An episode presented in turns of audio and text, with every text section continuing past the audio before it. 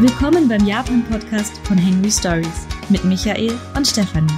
Ob Kyoto, Tokio oder die vielen Ziele dazwischen, wir nehmen euch mit auf unsere Reisen durch Japan.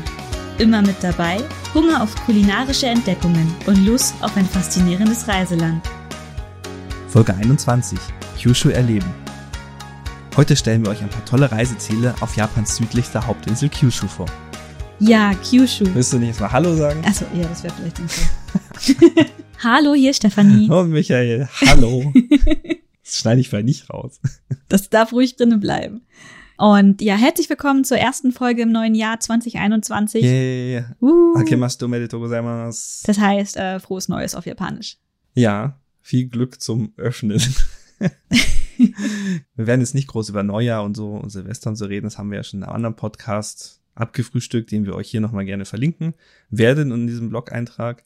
Aber Ake Ome sagt man auch. Akeoma. Finde ich ganz schön. ist die Kurzform. Die ja- japanische Sprache ist, eignet sich sehr gut dazu, Dinge einfach zu verkürzen. Und aus Akemasu Medi Togozaimasu wird dann Ake Ome. So wie aus Medi Kudismasu Medi Kudi wird. Wie dumm das klingt. Nein, das klingt überhaupt nicht dumm. Das klingt voll gut. Uns gefällt mir auch. Und haben wir damals erklärt, wann man Yoi Otoshio sagt und so? Glaube ja, das glaube ich, das hast Ja, du erzählt. Dann bitte dahin. Also guten Rutsch sagt man bei uns ja auch vor dem neuen Jahr. Mhm. Und dann sagt man frohes Neues im neuen Jahr. Und genauso ist das mit Yoi Otoshio und Akeome. Und jetzt, egal, auf jeden Fall ein frohes neues Jahr von uns an euch. Frohes neues Jahr. Schön, dass ihr wieder da seid. Und wir haben uns gedacht, wir reden heute mal, um so ein bisschen von all diesen ganzen Tokio-Themen wegzukommen, ähm, mal über Kyushu. Kyushu, Kyushu ist warm. Ja. Und Kyushu, hat Onsen. und hat Onsen. Welche Insel hat nicht Onsen? Auf jeden Fall, Kyushu ist die südlichste der vier japanischen Hauptinseln. Von Norden nach Süden Hokkaido, Honshu, die ganz lange, Shikoku, die kleine, wo wir die Radtour gemacht haben, und Kyushu ganz im Süden. Das heißt nicht, dass es in Kyushu nicht auch schneit. Ich habe zum Beispiel gerade Fotos gesehen, als wir in Beppu waren, da war auch auf den Bergen Schnee, also in den Bergen schneit. Es schneit auch hin und wieder mal in Fukuoka und so und selten auch in Kagoshima. Aber im Grunde ist Kyushu trotzdem wärmer als der Rest. Genau, und Kyushu ist auch eine sehr, sehr vulkanreiche Ecke von Japan. Da gibt es sehr viele ja, Vulkane, sehr viele Onsen. Und es ist ein Ort, wo eigentlich gar nicht so viele Touristen hinkommen, was ich sehr schade finde. Ihr habt bestimmt schon mal von Nagasaki gehört. Diese Stadt ist auf Kyushu. Auf Kyushu? Sagt man auf Kyushu? Ja, ist ja eine Insel. Es ist eine Insel, okay, kann man schon sagen. Das hat die Frage, sagt man auf Japan? Ja, Auf- aber ja, Japan heißt das Mm. Land, also in Japan, aber auf Honshu, auf Shikoku, auf Amami Oshima, kann man schon sagen, ja. Hm, okay. Sage ich jetzt einfach. Und ähm, wir sind der Meinung, wir waren jetzt schon einige Male auf, auf Kyushu, Je. je, und wir haben dort schon einige Sachen gesehen, erlebt und wir würden euch mal so ein paar Hotspots ja so mitgeben, die sich auf jeden Fall lohnen zu besuchen. Und Micha hat eine kleine Liste geschrieben Mhm. und er leitet heute durch den Podcast, weil ich habe diesmal keine Liste geschrieben. Keine Vorbereitung. Ja, das ist so, so ein Feel-Good-Talk heute, weil sonst haben wir immer relativ viel Recherche dabei und heute hatten wir einfach Lust, über warme Dinge zu reden. Einfach mal quatschen. Ja, weil normalerweise ist nämlich so, dass wir zum Jahreswechsel sehr oft in Japan sind, weil es einfach schön ist, wenn man aus dem kalten Deutschland rauskommt und ins doch etwas wärmere, also nicht nur etwas, deutlich wärmere Japan äh, flüchten kann. Hin und wieder sind wir auf Okinawa, manchmal auch auf Kyushu, wie auch immer. Und deswegen denke ich am Jahreswechsel immer an Japan. Mehr als sonst. Wir haben auch dieses Jahr wieder das Kohaku Utagassen geschaut. Also den großen NHK-Gesangswettbewerb. oh Gottes Willen. Wie viele schlechte Gesangsbeiträge dieses Jahr dabei waren. Oh Ja, mein aber Gott. das waren nur diese ganzen Idol-Gruppen. Ja, die Also diese ganzen Casting, gecastet- Casting-Show-Leute, ja. Wahnsinn. Naja, ist egal. Wir schweifen schon wieder ab. Kyushu. Und Kyushu auf jeden Fall. Ich habe mir tatsächlich eine Liste gemacht. Ich dachte, wir gehen von Norden nach Süden durch, aber ich habe dann irgendwie, irgendwie bisschen durcheinander gekommen. ein bisschen durcheinander gekommen.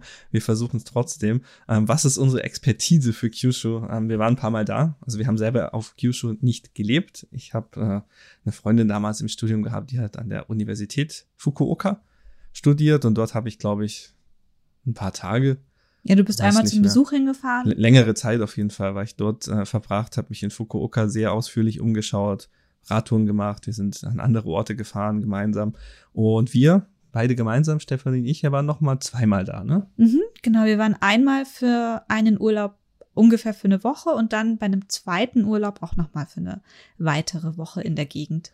Genau, das heißt, wir sind keine Kyushu-Expertin, aber wir haben viele schöne Dinge gesehen und die wollen wir natürlich mit euch teilen. Wie immer versuchen wir zu jedem Thema, was wir heute anschneiden, wieder Links und auch schöne Bilder ins Blog zu stellen. Also schaut doch mal dort vorbei, falls ihr ein paar Visualisierungen sehen wollt. So ausbrechende Vulkane und so Quatsch.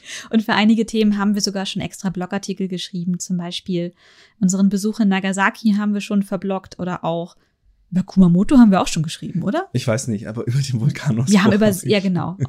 Kagoshima haben wir auf jeden Fall auch geschrieben. Aber bevor wir jetzt hier einfach ganz viel Name-Dropping machen, würde ich einfach mal sagen, fangen wir einfach mal an, oder? Mhm. Wo fahren wir als erstes hin, Micha? Wir fahren erstmal nach Kyushu allgemein. Die Frage, mhm. die sich vielleicht stellt, wie kommt man nach Kyushu? Also Kyushu ist nicht so, ein, so eine abgelegene Insel, wo man super viel Hassel hat, um da hinzukommen. Wie zum Beispiel Okinawa.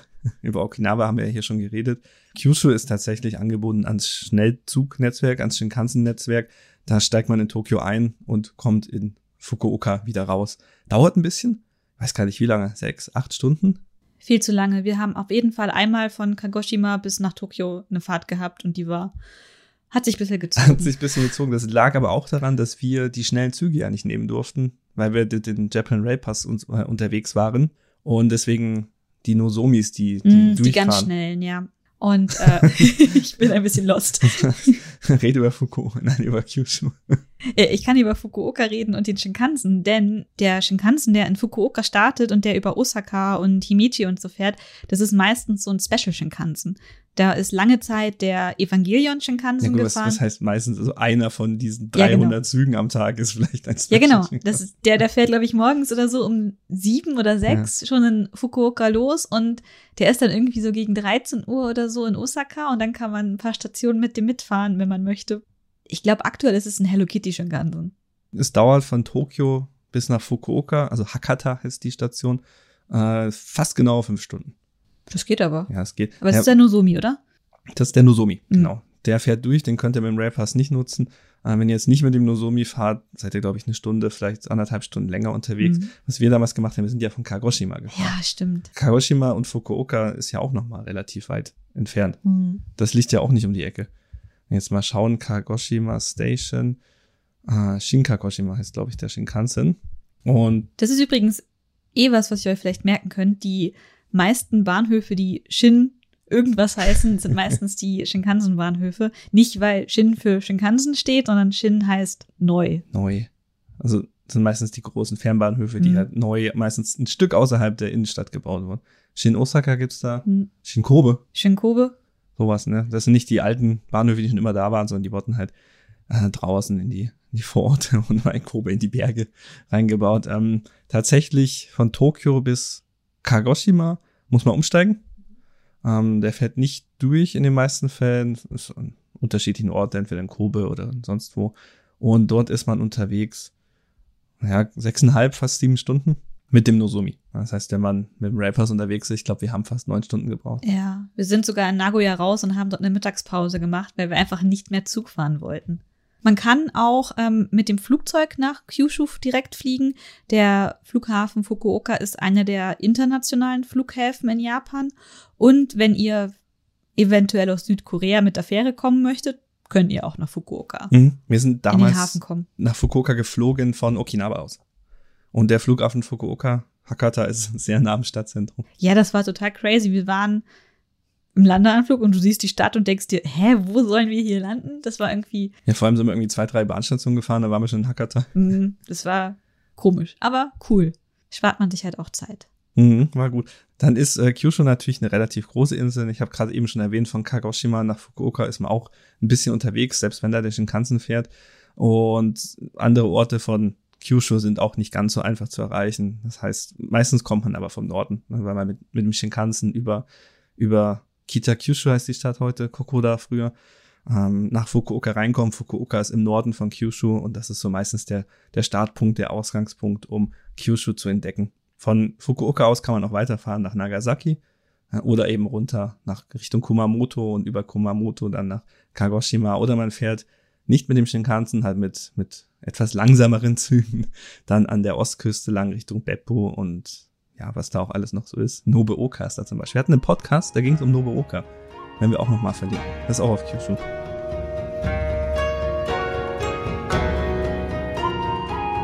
Und ansonsten würde ich sagen, starten wir mal im Norden. Und zwar in Kitakyushu. Da waren wir gar nicht so viel.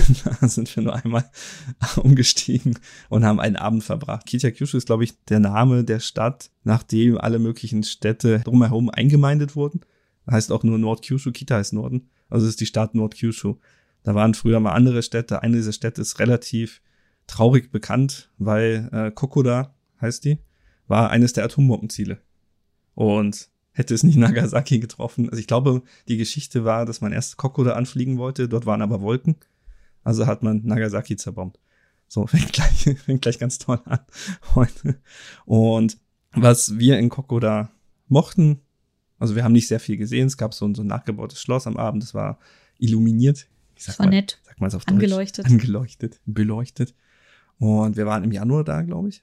Und wir waren aber in Ado Ado City. Und falls ihr in Kyushu seid oder dort Urlaub macht oder dort lebt und ihr steht auf Anime und Manga und so ein Zeug, dann können wir Ado Ado City, glaube ich, empfehlen. Das ist ein, eine Art Einkaufszentrum, so, ein kleine, so eine kleine Mall. Und dort sammeln sich ganz viele so Otaku-Stores, so Second-Hand-Läden, Cosplay-Läden, ein Maid-Café ist da drinne.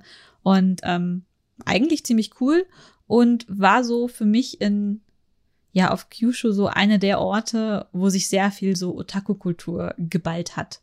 Also, wenn ihr mit dem Shinkansen unterwegs seid und mal ein bisschen Zeit habt, bevor ihr nach Fukuoka reist, weiter, steigt da doch mal aus und geht ein bisschen shoppen. Ja, da falls ihr in Fukuoka seid und könnt ihr fix hochfahren mit dem Shinkansen. Also, wer einen Railpass hat, das ist ein, ein kleiner Katzensprung, glaube ich. Ja, das ist wie so ein Vorort irgendwie. Nur so ein paar Minuten, die man da unterwegs ist. Und ja, das war's schon. das war's schon Kyushu. Was man da oben noch anschauen kann, es gibt äh, auf der, also Kyushu und Honshu sind ja durch eine Meerenge getrennt. Ähm, ist auch historisch sehr bekannt, aber auf der anderen Seite auf, auf Honshu ist äh, Shimonoseki und auf der anderen Seite ist eben Kitakyushu und da gibt's auch einen Tunnel. Kann da man kann da man, durchgehen? Gibt es einen Fußgängertunnel und einen Autotunnel, man kann, kann da durchlaufen. Hm. Und gibt auch einen kleinen Park drumherum, das ist wohl sehr, sehr nett, sehr lohnenswert. Wir waren da nicht da. Aber man kann dann quasi von Honshu nach Kyushu laufen. Und das ist ja auch irgendwie cool. Mhm.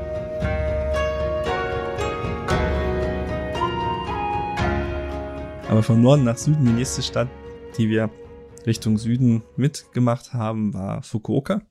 Und Fukuoka ist ja die mit Abstand, glaube ich, größte Stadt auf Kyushu. Mhm. Weiß gar nicht, wie viele Einwohner sie hat. Aber ich kann es nachschauen, während du etwas darüber erzählst. Also Fukuoka ist super urban und Während sich halt andere Städte in, auf Kyushu sich doch sehr bisschen entschleunigter angefühlt haben und irgendwie alles irgendwie bisschen mehr Natur und keine Ahnung was war, war Fukuoka einfach ähm, für mich schon auf einer Ebene wie Osaka und solche Geschichten. Also viele Hochhäuser, schöne, schönen Strand haben sie. Es, es gibt viele coole Einkaufscenter.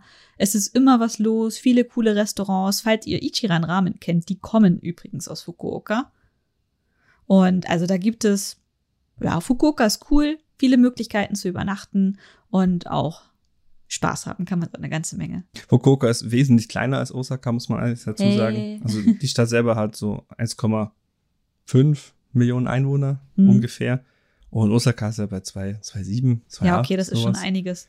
Aber es fühlt sich sehr, sehr, sehr urban an. Ja, aber Fukuoka, Fukuoka wächst auch noch. Hm. Also wie alle großen Städte in Japan. Aber es ist natürlich kein Vergleich zu Tokio. Nee. Und es ist eine, eine andere, andere Liga, würde ich sagen. Aber Millionenstadt. Mhm. Auf jeden Fall auch ein guter Ausgangspunkt für weitere Reisen auf Kyushu. Wir waren 2018, oder Micha? Haben Weiß wir nicht, wo waren wir denn?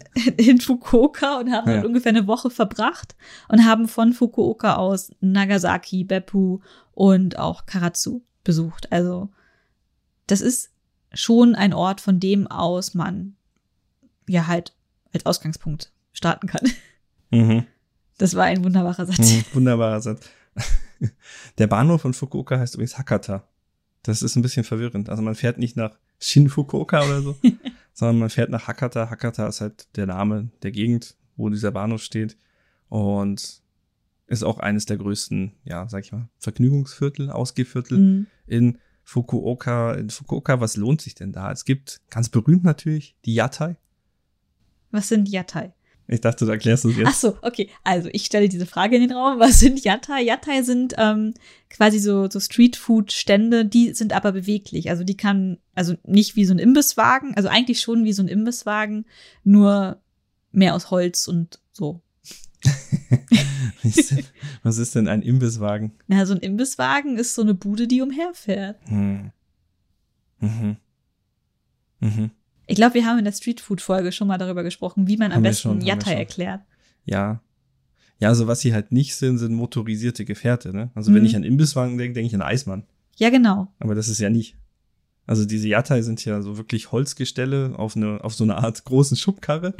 dann werden die ausgeklappt und dann stehen die da rum und wenn sie wieder am Abend fertig sind, werden sie wieder zusammengeklappt und dann werden die wegge, wegge- Wegsortiert. wegsortiert, weggeschoben, glaube ich sogar. Mhm. Also die sind schon, also sind keine, keine Anhänger und auch keine Autos, die haben auch keinen Motor, sondern sind wirklich, ja, wie sagt man Ja, so das? kleine mobile Küchen. Mobile Weihnachtsmarktstände. Mhm.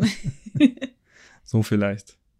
Ja, was haben die? Also Fukuoka lebt eigentlich von diesen ganzen Einkaufszentren und so.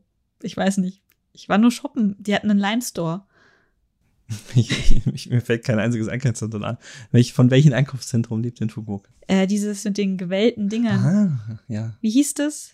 Ah, Da, wo diese Eva-Animation. Diver, nein, Diver- Diver City. Irgendwas mit Wasser.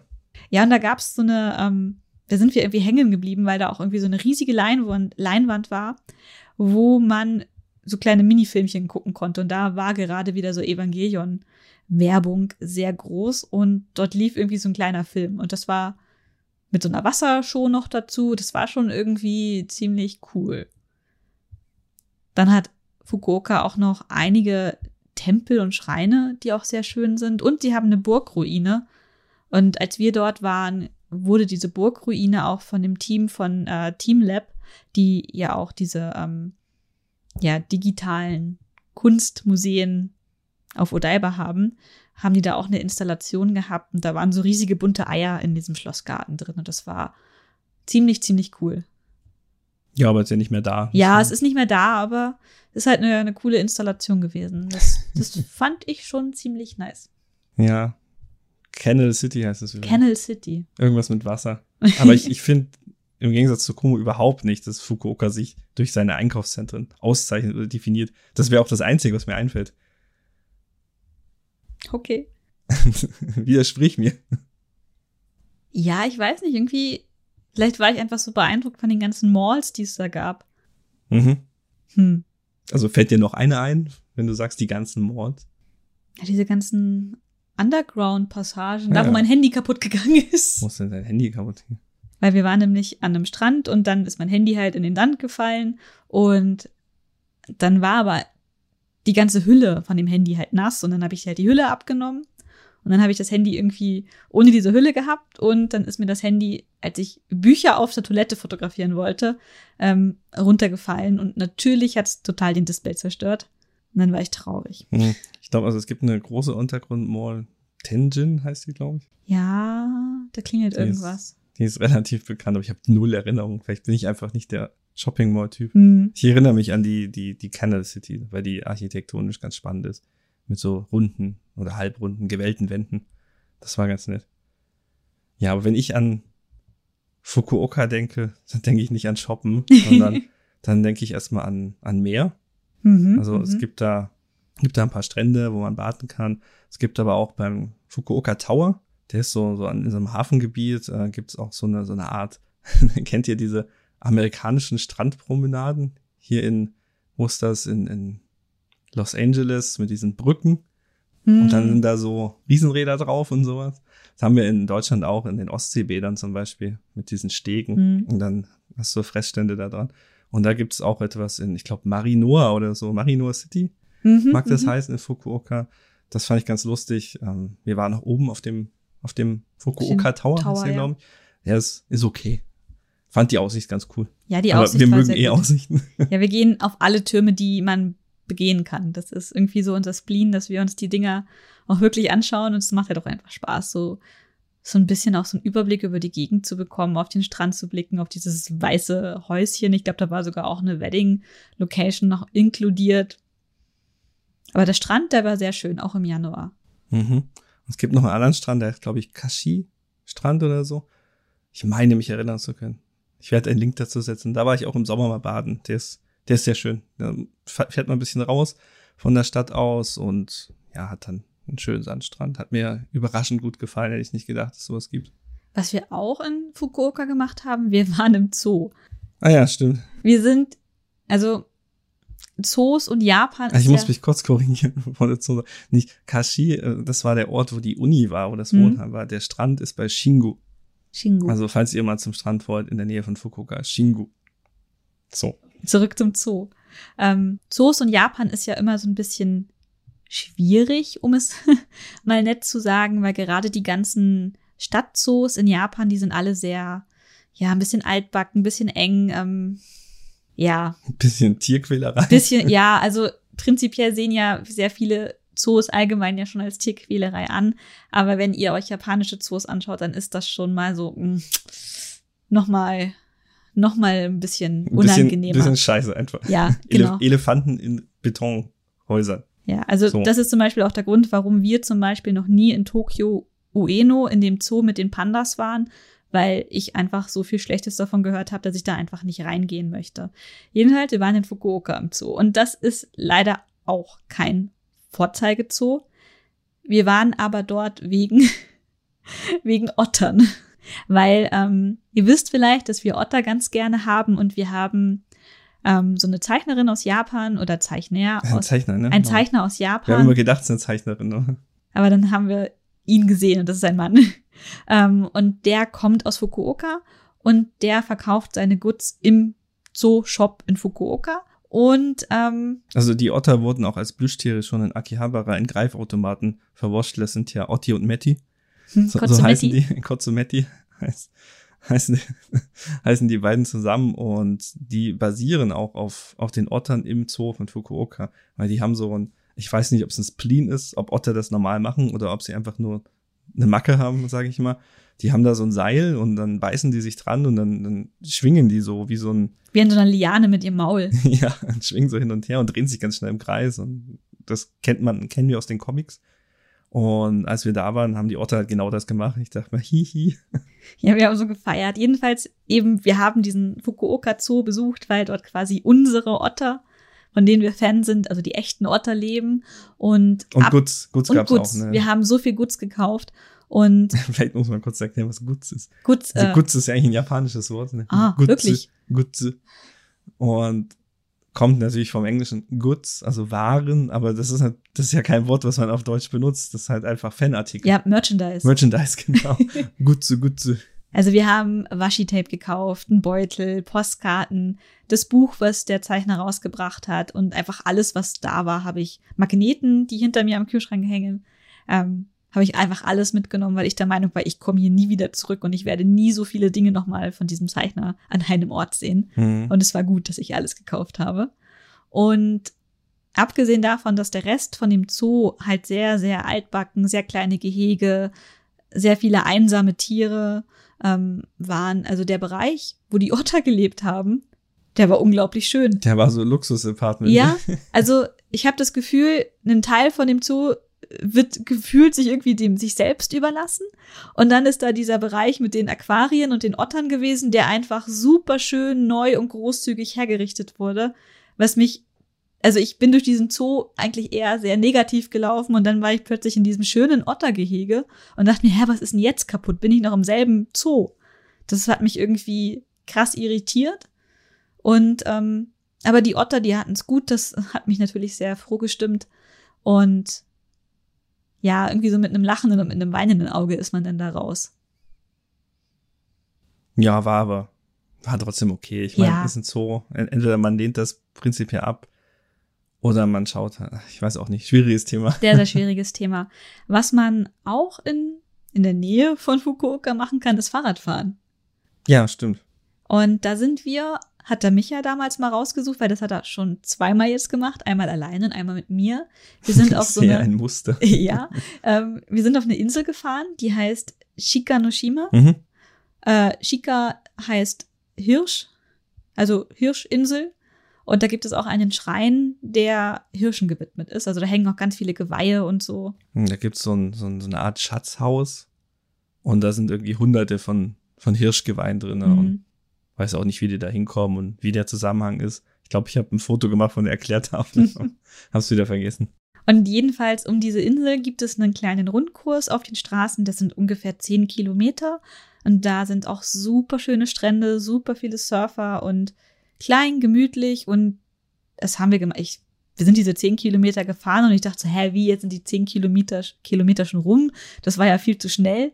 Das war noch, bevor wir richtig mit den Radtouren angefangen haben. Ja, man muss dazu sagen, ich bin damals aus Fukuoka Stadt hingefahren und da muss man so eine, so eine Art Halbinsel, so ein Ausläufer um den Hafen von Fukuoka fahren und das waren dann schon 20, 30 Kilometer. Was wir immer gemacht haben, wir hatten ja keine Fahrräder, deswegen sind wir mit der Fähre einmal durch diese Bucht gefahren, also bis zum, bis zum Beginn der Insel, ne, die ist verbunden mit, An so einer äh, kleinen Landzunge. mit einer Land, wie ist denn so, ein- so ein Damm oder so, Mhm. wie nennt man sowas, Deich, Meer, aufgeschüttetes äh, Ding. Also es ist keine Brücke, sondern es ist eine Landverbindung mittlerweile. Und am Anfang dieser Landverbindung ist halt ein Fahrradjob und der war sehr gut. Der war richtig gut. Hat richtig gute Räder bekommen und dann sind wir dann gerade mal zehn Kilometer mitgefahren. Ja, wir hätten eigentlich noch viel mehr fahren sollen. Aber wir hatten an dem Abend noch was anderes vor. Wir sind nämlich nach in einen Vorort von Fukuoka gefahren, wo es ein Feuerfest gab. Naja, vor Ort ist das nicht. Das ist schon ein Stück weiter weg. Ich glaube, es gehört nicht mal mehr zur selben Präfektur, oder? Nicht? Weiß ich gar nicht. Es hat sich gar nicht so weit weg angefühlt. Ja, aber kommen wir gleich dazu. Mhm. Ähm, kann ja mal gucken, wo das ist. Aber Shikanoshima fand ich, fand ich sehr schön. Also es hat jetzt nix, nix so, weiß ich nicht, ni- nichts, was man da, wo man sagen könnte, da müsste man jetzt unbedingt hin oder so. Aber wenn man schon mal in Fukuoka ist, finde ich, und man so ein bisschen Ausgleich von diesem ganzen urbanen, städtischen braucht und eigentlich sich so ein bisschen betätigen möchte körperlich, da ist so eine kleine Radrundtour am Meer, da sind schöne Schreine. Man kann am, Schrein sit äh, am Strand sitzen und den Surfern zuschauen und super viele süße kleine Cafés dort an den Stränden. Also ich fand's selbst im Januar total schön, dort gewesen zu sein. Mhm. Okay, dann gehen wir mal direkt rüber, obwohl es jetzt nicht der nächste südlichere Ort wäre, aber jetzt gerade von, von Kumo schon genannt wurde, ähm, wie hieß denn der? Daisenji, glaube ich. Das ist ein Tempel. Daisenji, nee, so heißt der Ort tatsächlich, Oh. Daisenji. Der Tempel hieß äh, Tamataregu, glaube ich. Das war auch kein Tempel, das war ein Schrein. Oh Gott. Ja, Gu, Gu ist ein Schrein, Hm, hm, ein hm. großer Schrein, ein, ein wichtiger Schrein. Und So wie Hachi Mangu. so wie Hachimango genau. oder Ise Jingu. Mm, okay. Auf jeden oder Meiji Jingu. Ja, das, ah, okay. Jetzt, die jetzt, hat, jetzt kenne ich den. okay, wieder was gelernt. Gu, Gu, wichtiger Schrein. Oh Gott, jetzt nagel mich bitte nicht fest. Jetzt kommen gleich die Japanologen mit Spezialisierung auf Religion. Werden mir bestimmt sagen, dass das alles Unsinn ist, aber ich glaube, als Faustregel kann man sich das merken. Mhm. Ein, ein Gu ist ein wichtiger Schrein. Hm, egal, nicht drüber nachdenken. Weiter, weiter zum Anyway, coolen Ähm, Feuerfest. Daisenji ist kein Vorort von Fukuoka. ich habe gerade nochmal auf der Karte geschaut, ist ein Vorort von Kurume. Mm, Und Kurume ist eine etwas größere Stadt südlich von Fukuoka, gehört aber noch zur Präfektur Fukuoka. okay, immerhin. Definitiv. Aber ist wirklich nicht mehr Vorort. da sind ein paar Berge dazwischen und ein paar Täler. Ähm, da sind wir hingefahren und da gab es ein Feuerfestival. Und zwar in diesem, ich hoffe, es ist Tamatadegu. Ich habe es mir aufgeschrieben, ich bin mir aber nicht sicher, ob ich meine Schrift noch lesen kann, aber ich, ich suche einfach bei Google danach. Tamatade Shrine. War richtig. Uff, Glück gehabt. So, in diesem Tamatade Gu? Shrine? Schrein? Gibt es ein Festival, das heißt Onio? Onio Himatsuri. Also Oni wie, wie Teufel und Jo wie, wie Nacht. Kennen wir Hm. aus Chichibu, das. Yomatsuri oder Abend. Und Onio Himat, Hi ist Feuer, Himatsuri ist das Feuerfestival. Und um die Geschichte kurz zu erzählen, ähm, man hat gewaltige, sechs gewaltige Fackeln, die, glaube ich, 2000 Kilo wiegen und mehrere Meter lang sind, auf denen man, auf, also die Menschen dort, die klettern da auch hoch und laufen auf diesen Fackeln. Also das ist keine Fackel zum Tragen, also zumindest nicht von einem alleine. Also sie werden schon getragen, aber von einer ganzen Gruppe von Menschen, Männern, glaube ich, Mhm. in dem Fall nur. Und da auf jeden Fall mal ins Blog reingehen und mal Fotos anschauen, weil das kann man fast nicht, kann man fast nicht beschreiben. Wie groß mögen die sein? Vier Meter mindestens? Ich glaube, die waren locker sechs oder sieben Meter. Also das waren wirklich monströse Fackeln und ich habe halt von diesem Fest gelesen in irgendeinem so Touristenflyer, als wir da im Hotel in Fukuoka waren. Und ich dachte mir, hey, cool, geht sich zeitlich voll aus. Wir sind dann noch da an dem Abend in Fukuoka und ähm, lass uns doch dahin fahren. Also mhm. purer Zufall ist jedes Jahr Anfang Januar. Bei uns war es am 7. Januar, mhm. ja. Und ähm, gilt wohl als eines der größten Feuerfestivals in ganz Japan. Also deswegen war ich halt sehr überrascht, weil ich davon vorher noch nie gehört hatte. Aber es ist mächtig beeindruckend, was die da in diesem Dorf aufbauen und wie die Leute auf den brennenden Fackeln rennen. Also das, der Wahnsinn. Und dann haben die auch nichts an. Die haben wirklich nur so einen Lendenschutz an, die Männer. Und dann klettern sie da auf diesen Fackeln umher. Und dann fangen sie auch noch an, diese Fackeln dann umherzutragen durch das Dorf. Und total crazy. Und natürlich, wie es sich für ein Matsuri gehört, da gibt's auch ganz viele Foodstände, wo man halt auch sich Snacks holen kann. Wir haben da Taiyaki und Okonomiyaki und Krebs haben wir alles ge gesnackt, weil wir sind nämlich am frühen Nachmittag schon hin und haben uns da durchgefressen. Butter, Kartoffeln. Butterkartoffeln. Wie Sie auf Japanisch? Butter Jaka. Butter Jaka, Butter. Jaka Butter, Butter, Jaka Butter, genau. Mein Lieblings Matsuri essen. Butter, Salz und eine riesige Kartoffel. Nice. Ist halt bei uns gepisst wie Hölle. Oh, stimmt. Also es war einfach mich. von stundenlang Regen und es war aber trotzdem richtig cool. Es war auch nicht kalt, weil die Fackeln waren sehr warm, muss man auch dazu sagen. Aber es war brechend voll. Ähm, 2018 war das, da war Corona noch kein Ding. Ähm, aber es war also wirklich brechend voll, konnten uns kaum bewegen teilweise, haben aber trotzdem, deswegen waren wir auch so früh da, uns relativ gute Plätze geschnappt. Ähm, aber es war nicht, es war nicht Tokio voll. Nee, und ähm, es war so, das war Dorf, so ein, Dorf voll. Genau, das war auch so ein ganz kleines, ähm, also die Stadt, wo das war, war halt auch nicht wirklich riesig oder so. Also, keine Ahnung. Also, ich hab, war überrascht von den Menschenmengen, die dann überhaupt am Ende da waren. Und ich weiß, wir sind nachher auch irgendwie noch ein paar Stationen weiter gegangen mit und dann mit dem ganzen Ticket zurückgefahren. Das war der Abend, wo wir über Kokoda gefahren ja, sind. Ja, ja, ah, stimmt, ja, ja. Ach ja, das war schon irgendwie ganz cool. Also, falls ihr zeitlich ähm, auch in der Gegend seid oder weil, falls ihr einfach eure Reise so dann direkt dann planen möchtet, schaut, wann dieses Feuerfestival stattfindet. Also ich fand das mega hm. beeindruckend. Genau, also es ist das Oniyo Himatsuri am Tamatadegu in Daisenji. Wir schreiben es doch nochmal in den Blog zum diesen äh, Podcast-Episode mit rein. Schaut auf Hangry Stories vorbei. Wir schreiben das nochmal alles zusammen. Und warum das Ganze? Also es geht natürlich wieder darum, böse Geister zu vertreiben. Ja, ist immer ein guter Grund. Immer ein guter Grund. So, warum, warum machen wir Silvester? Genau, derselbe Grund. So, ähm, die ganzen Feinheiten, A, kennen wir sie nicht und B, könnten wir sie, glaube ich, auch nicht erklären. Deswegen ja, aber wir wollten hier so ein bisschen viel Good Talk, Talk machen, ohne viel zu dis also so viele Facts genau. rauszuholen. Genau. Was eigentlich noch ein bisschen nördlicher ist, so also geografisch gesehen als Stadt, ist Beppu. Auch wenn, wenn du es nicht glauben magst. Ja, ich wollte jetzt nach Karatsu weiter. Nee, nee. Nee, nee, okay, dann erst. Erst Beppu. Erst Beppu, dann Weil Yuri on Ice. Beppu, Beppu ist nördlicher als Karatsu. Yeah. Glaubst du mir nicht? Doch, ich glaub dir das schon. Du hast nach, die Karte da. Nach Karatsu fährst du nach unten. Ja, das stimmt. Richtung, ist ja schon Präfektur Saga. Ähm, ah nee, du hast recht, ich habe jetzt gerade die Karte aufgemacht. Und, d -d -d. Ah, ja, dann müssen wir, müssen wir jetzt leider streng äh, geografisch vorgehen und Karatsu machen.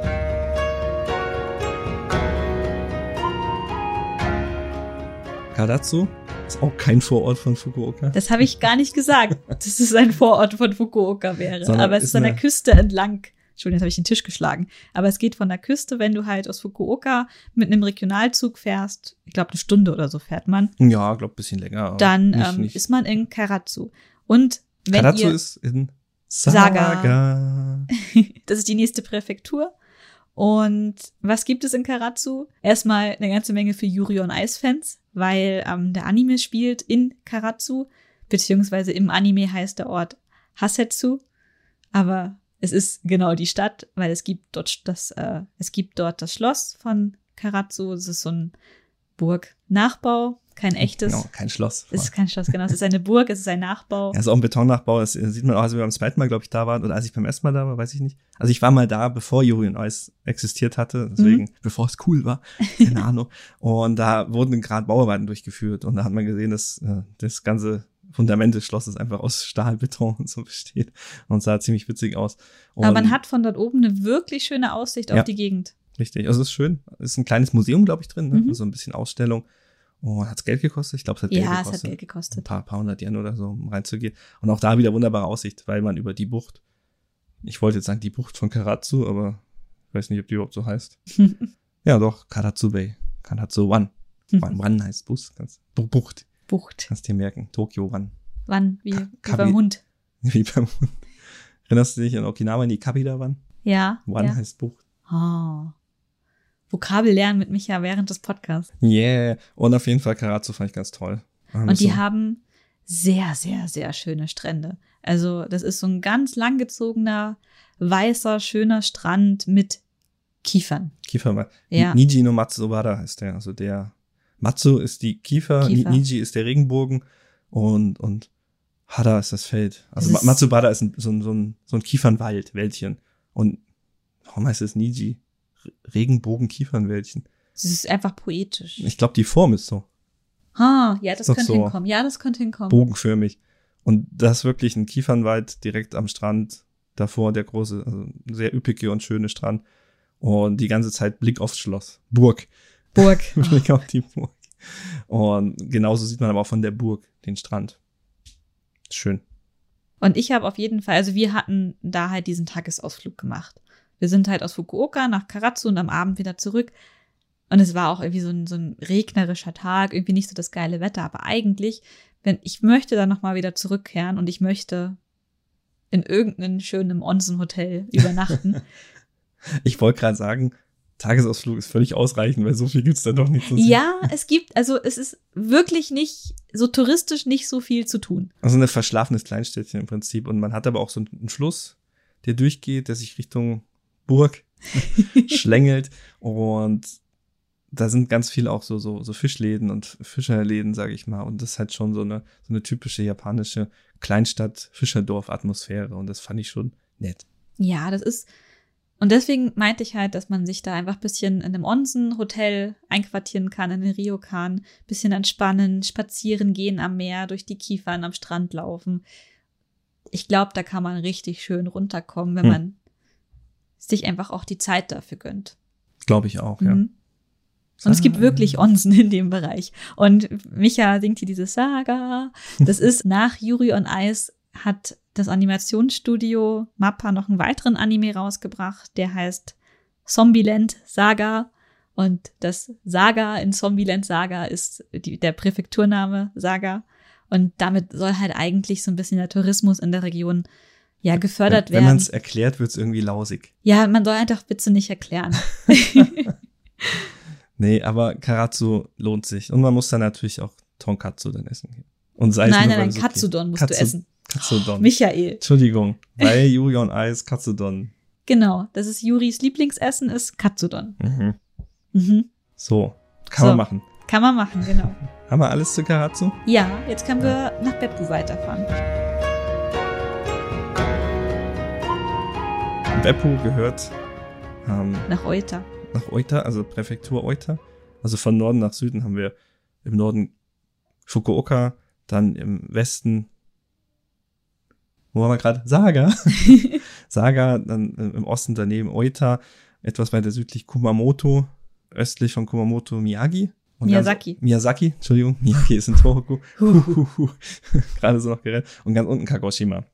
Das sind die Präfekturen. Fünf Präfekturen, die Kyushu ausmachen. Beppu gehört zu Oita. Beppu habt ihr sicherlich schon mal gehört, weil das ist eine Stadt, die sehr berühmt ist für seine Onsen. Und ja, ehrlich gesagt, was anderes kann man dort halt auch nicht tun. Ähm, außer sich in einem Onsen gut gehen lassen. Wir hatten auch nur einen Tagesausflug in, nach Beppu geplant. Weiter, wenn man noch weiter südlich an der Küste fährt, nach Euta, da gibt es auch irgendwie noch so einen Affenpark, den haben wir noch nicht gesehen. Aber das steht noch auf meiner Affenparkliste, die ich noch irgendwann sehen möchte. Hm. Aber man muss auch sagen, in Beppu gibt es auch so viele Onsen, dass man da auch mehrere Tage verbringen könnte. Definitiv. Ja, also es gibt da Also zum einen gibt's so Onsen zum Baden für Menschen. ähm, wie hieß unserer damals? Satono irgendwas. Werden wir auch raussuchen. Und der ist ein bisschen in den Bergen oben, war aber sehr, sehr schön. Hat mir sehr gut gefallen. War sehr ruhig, hat einen kleinen Wasserfall auch dran gehabt. Genau, also der Onsen, in dem wir waren, der ist nicht an die Öffis angebunden. Man muss mit, dem- also wir sind mit dem Taxi hochgefahren. Und das ist einer, der hat hauptsächlich privat, der hat drei oder vier Privatbäder. Und die kann man sich für eine Stunde mieten. Und wir sind halt zu zweit in einem, wir haben auch nicht vorreserviert oder so. Wir sind einfach auf gut Glück hingefahren und haben gesagt, wir warten, wenn, wenn nichts frei ist. Und wir hatten aber Glück und wir sind in den Onsen, wo es also so irgendwie so zwei Schwefelbecken gab, durften wir rein. Wunderschöne Aussicht, geiles Wasser. Und das ist übrigens auch der Onsen, wo wir damals unsere ähm, silbernen Eheringe schwarz anlaufen haben lassen durch den Schwefel. Kann man wieder putzen mit so einem Silberreinigungstuch, was es in jeder, wie heißt es, äh, Drogerie zu kaufen gibt. War das nicht immer nur so Brillenputz? Ja, das, ja, das war so eine Art Brillenputztuch, aber das war extra so ein Silberreinigungsding, weil wenn du halt so Silberbesteck hast, was anläuft, Mhm. oxidiert, keine Ahnung, ist dasselbe Prinzip. Und unsere silbernen Ehringe konnten wir tatsächlich äh, damit retten. Mugen. Mugen no Sato. Mugen no Sato. Hm. Sunkasto. Warum überhaupt Sunkasto? Die vier Jahreszeit. Vielleicht, nee, Mugen no Sato. Mugen ist ja unendlich. Kennt man von Mugen Desha.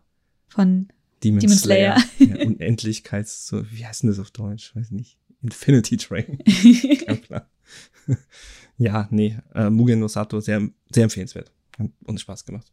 Und ähm, dadurch, dass es halt ein Privatonsen war, war es halt auch total egal, dass der Micha ein Tattoo hatte. Mhm. Weil das war nämlich schon ein Problem in Beppu, Onsen zu finden, in denen Tattoos erlaubt sind. Und da sind wir eben einfach darauf ausgewichen, dass man eben dieses Privatbad nutzen konnte. stimmt.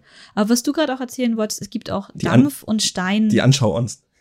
genau, Dampf- und Stein-Onsen, also zum, auch zum Baden, wo man sich reinlegen kann. Ach so, nee, das habe Das- ich nicht gemeint. Aber du meintest die, die Höllen. Ich meine die Höllen. Die Höllen. Also es gibt Onsen, in die man bitte nicht reingehen sollte. Und das sind die sieben. Die, die sieben, sieben Höllen von, äh, von, von Beppu äh, sind, glaube ich, ich glaube, es sind sieben oder fünf. Nee, es sind sieben. Es sind sieben. Sieben verschiedene Löcher und die sind ganz bunt und einige sind ganz rot und einige sind weiß, andere dampfen und die sind einfach nur zum Anschauen. Und die sind scheiße heiß. sind scheiße heiß. baden. Und es sind halt so touristische Orte, wo man ein bisschen Geld bezahlt, um die anzuschauen. Es gibt, glaube ich, auch Es gibt Pässe. so ein, so ein, ähm, so ein Sieben Ticketbuch, Dings. wo du für, also quasi schon für alle Eintritt gezahlt hast. Also du kannst die auch einzeln besuchen, aber wir haben sie wirklich alle abgelaufen. Ich glaube, wir haben nur fünf abgelaufen von Wir haben nicht alle gemacht, das Ja. weiß ich. Und wir haben uns die schönsten rausgesucht, die wir gerne sehen wollten und die haben wir dann halt auch ähm, besucht. War aber cool. Und also einige fand ich schöner, andere fand ich nicht so schön, aber was ich halt auch schon gelesen habe, einige empfanden diese, diese Höllen halt auch als so Touristenfallen.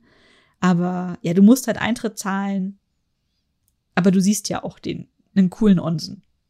Ja, man kann es ja im Internet vorher anschauen, Ja. was das ist. Also wenn man jetzt keine lustigen, blubbernden, farbigen Wasserlöcher sehen möchte, dann sollte man da nicht hingehen.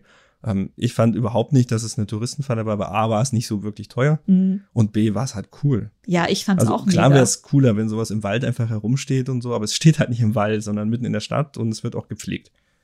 Ich glaube, das Einzige, was ich unangenehm fand, war die Hölle, wo die Krokodile gelebt haben. Entschuldigung.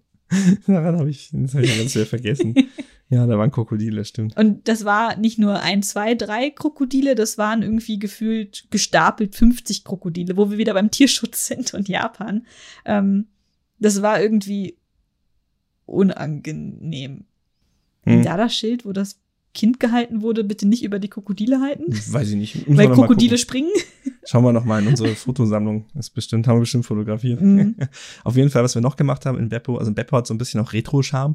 Ähm, will ich nicht sagen, so ein bisschen abgeranzt. Also wir hatten schon mal über, über, wie heißt es, oben bei Tokio, Oben bei Tokio. Atami. Atami. Über Atami Ah. schon mal geredet, das ist auch so ein Onsen-Town, ähm, auch ein bisschen abgeranzt und, und aber Beppo war eher so charmant, charmant retro abgeranzt und Mhm.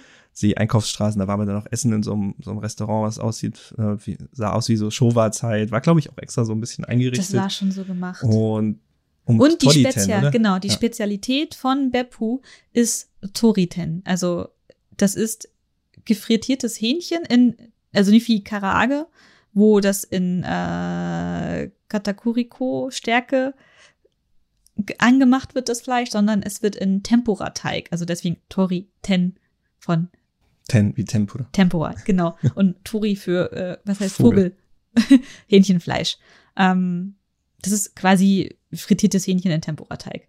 Das wird halt als Spezialität von Beppu. Ich habe es auch schon woanders gegessen. Hm, War aber lecker. War, war lecker, war cool. Wir haben dazu auch noch ähm, Udon-Suppe, glaube ich, gegessen. Also, und es war halt ein super süßes, kleines, niedliches Restaurant.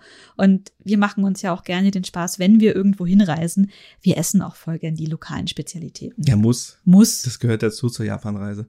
Wo wir schon bei abgeranzt sind und Beppu und Der Aussichten. Turm. Der Turm. Also ich ich, habe den Turm vergessen. also ich mag ja Aussichten, ja, und ich mag auch Türme. Und ich, in Beppu gibt's auch so einen, so einen alten Fernsehturm. Und der ist super abgeranzt, aber er kostet, glaube ich, auch nur ganz wenig Geld, weiß nicht, 400 Yen oder so. ich glaube noch weniger. Ja, irgendwie ganz wenig. Und da hat man auch eine Aussicht über Beppo. Und diese Aussicht ist tatsächlich ziemlich lohnenswert, weil je nach Tageszeit, also wir hatten Pech, aber wenn ihr zu einer passenderen Tageszeit da seid, dann seht ihr in der ganzen Stadt so, so Dampfwolken aufsteigen, weil eben die, die Onsenquellen heiß sind und ähm, je nachdem, wie die Temperatur draußen ist, ähm, habt ihr dann teilweise ähm, so einen Blick mit Beppo im Vordergrund, den Bergen im Hintergrund und dann überall in der Stadt dampfen Onsenquellen. Und das ist schon, also ich fand es auch ohne ganz cool. Also ein paar Dämpfer haben wir gesehen, Mhm. aber jetzt nicht dieses, dieses Touri-Bild, sage ich mal. Also ich würde den Beppo Tower empfehlen. Auf jeden Fall. Ich habe noch einen Ort auf meiner Wunschliste, den ich besuchen möchte. Und das ist, ich weiß nicht, ob das noch Euter ist, aber dieses Yufu Inn, das ist so ein Dorf, auch mit Onsen und ich glaube auch ganz in der Nähe von dort. Yufu in Präfektur Oita steht hier. Mhm. Da möchte ich irgendwann noch hin. Das steht auf meiner To-Do-Liste. Für den nächsten Kyushu-Besuch. Aha. Das ist ja relativ nah an Beppo, oder? Wenn ich Mhm. das hier richtig sehe. Was gibt's da genau? Also auch Onsen. Da wahrscheinlich. gibt's auch Onsen und es ist so ein kleines, süßes Dorf und es ist so auf Instagram immer gehypt. Also so von der Karte ist es das nächste Tal neben Beppo. Mhm. In Da möchte ich auf Landeinwärts. jeden Fall irgendwann noch hin. Ja, dann Na dann müssen wir das machen. müssen wir es tun. Wo fahren wir jetzt hin, Micha? Nach Takachiho, glaube ich. Da war ich nicht. Da warst du nicht, muss ich alleine erzählen. Das steht auch auf meiner To-Do-Liste. Steht auf deiner To-Do-Liste. Wir sind damals, also Takachiho ist in der Präfektur Oita. Und über Takachiho haben wir tatsächlich schon mal geredet, als wir mit äh, Carina damals über die, die Mythen und Traditionen der Präfektur Miyagi. Nein, immer noch in Miyazaki. Es wird nicht besser. Es wird nicht besser. Ich verwechsel Miyagi und Miyazaki immer. Dabei sind sie an zwei unterschiedlichen Ja, Enden völlig, von Japan. Völlig unterschiedlich. Also Miyazaki. Gut, wir hatten damals schon mal mit Carina über die Traditionen und Mythen und was auch immer der Präfektur Miyazaki Dede. gesprochen und Takachiro damals auch mit erwähnt. Ne? Und nochmal so ein kurzes Recap. Takachiro ist eine bergige Region äh, im ja, Inland, möchte ich sagen, von Kyushu und sehr gebunden an die Entstehungsgeschichte, an die alten Mythen Japans. Aus dem, ich glaube, Kojiki, also diese alten Aufzeichnungen, ähm, wie ist Japan entstanden, welche Götter haben da was für einen Quatsch gemacht und sie haben eine Menge Quatsch gemacht. Ja, die japanische Schöpfungsgeschichte ist wild aus freundlich auszudrücken. Aber Takachiro lohnt sich nicht nur wegen seines kulturellen Erbes, sondern weil es auch landschaftlich wirklich wunderbar ist. Also nochmal Miyazaki, also sind wir jetzt südlich von Oita und östlich von Kumamoto. Und Takachio ist, also ich kenne ja nur die Fotos, Mhm. und da hast du so Felswände, so Meter hoch, und in der Mitte ist so ein türkisblauer Fluss, wo man mit Paddelbooten durchfahren kann. Und ich finde das einfach mega schön. Und deswegen musst du da nochmal mit mir hin, Micha. Ja, sehr gern. Also man hat da diese, also wie heißt das? Takachiro Gorge. Was, ist, was heißt das auf Deutsch? Schlucht. Schlucht. Schlucht? Schon? Schlucht kann sein, ja. Schlucht. Die Takachiro Schlucht. Schlucht ist ein komisches Wort.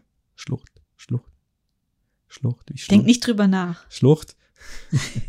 und sie haben halt so, also man, man sieht da halt so Vulkangestein und, und geologische Formationen. Das sind so, so ganz parallele nach unten gehende. Nicht diese, diese Hexagone, sondern einfach, ja, so Ja, glatte, gerade. glatte, gerade Steine mit so, wie so Schnittkanten sieht das aus. Wie so ein gefaltetes Papier. Ja, wie so reingeschnitten. Ja, total, also wie ein Steinbruch im Prinzip, ne? nur halt äh, natürlich und man kann da mit einem, mit einem Boot, kann man sich ausleihen, kann man durchpaddeln hinten bis zu einem, äh, ja, so einem Wasserfall von den Seiten kommen, kommt Wasser runtergetropft, weil da so viele Pflanzen dranhängen Und das, Das hört sich schon, traumhaft an, oder? Ja, ist auch geil. Ja, mega. ein paar Fotos mit reinmachen hier in den, in den Artikel zum, zum Podcast. Und was es aber auch gibt, also es gibt natürlich dadurch, dass eben die, die Schöpfungsgeschichte von diesem Ort erzählt, gibt's ähm, wichtige Schreine, auch Tempel. Und eines der großen Dinge ist Amado no Iwado, glaube ich, heißt es. Das ist die Höhle, in der Amaterasu Omikami sich versteckt hat, weil, oh, kriege ich es noch zusammen? Also es gibt ja Susanoo, der hat immer Trouble gemacht. Aha. Ja. Weiß nicht, ob man das anhand des Videospiels Okami erklären kann oder möchte. Na egal. Also Susanoo hat, hat immer Trouble gemacht und irgendwann hatte Amaterasu keinen Bock mehr, hat gesagt, mach dein, mach dein Ding, ich, ich verpiss mich. Und hat sich, und sie ist ja die Sonnengöttin, ja, in diese Höhle eingestellt und die Welt verfiel in Dunkelheit. Nein. Und dann natürlich die, die Dorfleute oder was die Dorfleute oder irgendwelche anderen wichtigen Leute, keine Ahnung, so gedacht, hm, nee, blöd, Sonne ist schon geil, bitte Amaterasu, komm wieder raus und haben halt sie versucht wieder rauszulocken. Und die Geschichte geht halt so, diese Höhle, die an, äh, auch an einem Fluss dran liegt und relativ mächtig und hübsch ist, dass die eben diese Höhle ist, wo sich Amaterasu damals versteckt hat. Und es gibt noch andere Orte in Japan, die quasi diesen Claim haben, sagen, nee, wir sind dieser Ort, aber ja, Takachiho hat quasi den überzeugendsten Claim gesteckt. Und landschaftlich ist das echt wunderbar. Man hat da diesen Fluss. Ich war im August dort. Da war überall Wasser, ist verdunstet, was halt so warm war und relativ viele Leute sind dort an dieser Höhle und dem, dem Schrein oben drüber, der da dazu gehört und schichten dann auch so kleine Steinchen auf, so heilige Steinchen, die stehen dann überall rum. Können wir auch ein Foto mit reinmachen, dass ihr euch das nochmal anschauen könnt. Ist wirklich ein sehr, also ein Ort, der spirituell lebt. Also ich bin jetzt kein spiritueller Mensch, nicht, aber es gibt ja so besondere Orte, wo man denkt, ah, hier, hier fühle ich's, keine Ahnung. Ja, wir hatten ja auch Okinawa auch Sefa Otaki Ja. besucht. Das war ja auch so ein Ort, wo man Ja, einfach genau. Der auch durch die Natur einfach schon Mhm. überzeugt, ne? Aber dann hast du halt immer noch diese kulturelle Komponente mit drin, die ja, die auch noch, religiöse. genau, die auch noch sehr spannend ist. Und was gab's da noch? Außer leckeres Essen. Ah ja, Jo, Jo, Jo Kakuda. Jo wieder Nacht oder Mhm. Abend und Kakuda ist halt eine Art Tanz, glaube ich, kann man das beschreiben. Und das haben wir uns auch angeschaut. Im Jo Kakuda gibt's verschiedene Episoden, wo auch verschiedene Episoden dieser japanischen äh, Mythen und Folklore da gereicht werden. Und wir haben uns, glaube ich, die, die Schöpfung angeschaut. Ist das quasi so ein Theaterstück, was man sich da anschauen kann? Ja, ja, es sind halt so zwei lustige Leute mit Masken, die auf einer kleinen Bühne halt dann Isanami Isanagi, glaube ich, dargestellt haben und dann die japanischen Inseln. Ich habe gesagt, es ist eine wilde Geschichte. Ne? Sie rühren mit Speeren im Meer rum und dann tropft das Land runter und, und wird Japan und so Zeug. Ah. Und das war sehr unterhaltsam, weil die auch überhaupt nicht so, weiß nicht, steif waren. Also die kamen dann ins Publikum rein, haben dann mit uns Faxen gemacht und so, los, komm mit auf die Bühne. Und so, nein, nein, geh weg. Dann haben sie irgendwelche anderen Leute geschnappt. Aber das ist nur auf Japanisch gewesen, oder? Ja, ja, das war komplett japanisch. Und ja, dadurch, dass wir wussten, worum es geht, quasi war das in Ordnung. Weiß nicht, wie es heutzutage ist, ist wie gesagt schon zehn Jahre her. Takachiho Yo Kagoda ist ja eine der, der kulturellen Dinger von dieser Gegend dort. Kann mir schon vorstellen, dass da zumindest, wenn du jetzt reingehen würdest, ein Erklärflyer dabei wäre. Mutmaßlich, ich weiß es nicht. Aber wenn wir es nochmal anschauen, Ich will da hin. du willst dahin, Mhm. kannst gar nichts dazu sagen jetzt. ne? Nee, gar nicht. Ich weiß nur, dass es irgendwie ein bisschen schwieriger ist, hinzukommen. Ja, Am also, besten Auto bräuchte man oder man muss halt ewig im Bus sitzen. Wir sind mit dem Bus gefahren aus Fukuoka. Ich glaube, zwei Stunden oder Ja. so, vielleicht auch länger, haben dann eine Nacht in der Jugendherberge dort übernachtet und am nächsten Tag zurück. Also es war schon schwer als Tagesausflug, eigentlich fast nicht machbar. Ohne Und eigenes Mietauto. Ohne eigenes Mietauto wird es schwierig, ja. Aber ich glaube, die haben gar keine, gar keinen Zug. Ich schau grad mal. Nee, keine Chance. Also da muss man schon, muss man im Bus fahren. Aber aus Fukuoka gibt's auch einige Busse. Auch Tagestouren, wenn ich das richtig mich erinnere. Oder auch so geführte Sachen. Ja, aber ob man nun zwei Stunden im Zug oder zwei Stunden im Bus sitzt, ist ja dann auch egal, wenn Genau. man direkt hinkommt. Ansonsten kommt man mit öffentlichen von Kumamoto noch ganz gut hin. Also von Kumamoto fährt auch ein Bus und der Bus dann von Kumamoto nach Takachiho ist drei Stunden, zehn Minuten. Also, ne? Das ist, ist man schon unterwegs. Er fährt doch durch Berge und Täler und ja, da lohnt am, es sich halt auch schon zu übernachten. am Vulkan Aso vorbei. Also wenn ich hinfahren würde, würde ich tatsächlich so eine Touristenverbindung nehmen. Würde Mhm. nicht mit den Öffentlichen fahren, das wäre mir zu doof. Drei Stunden. Mhm. Okay. Wo fahren wir jetzt hin, Micha? Na, wir hatten ja gerade schon Kumamoto? Kumamoto gesagt. Wir hätten aber auch Nagasaki. So Machen wir erst. Kumamoto. Das, da können wir. Können wir nicht so viel sagen. Ja, genau, da können wir uns kürzer fassen als zu Nagasaki.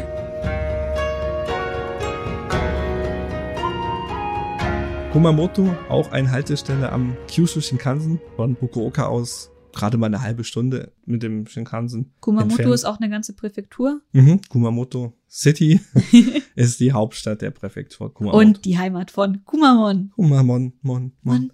Ach Gott, ich liebe Kumamon. Ich weiß nicht, wie bewandert ihr seid, aber in Japan haben grundsätzlich, glaube ich, alle Präfekturen ein Maskottchen. Ja, mittlerweile glaube ich schon. Ne? Ja.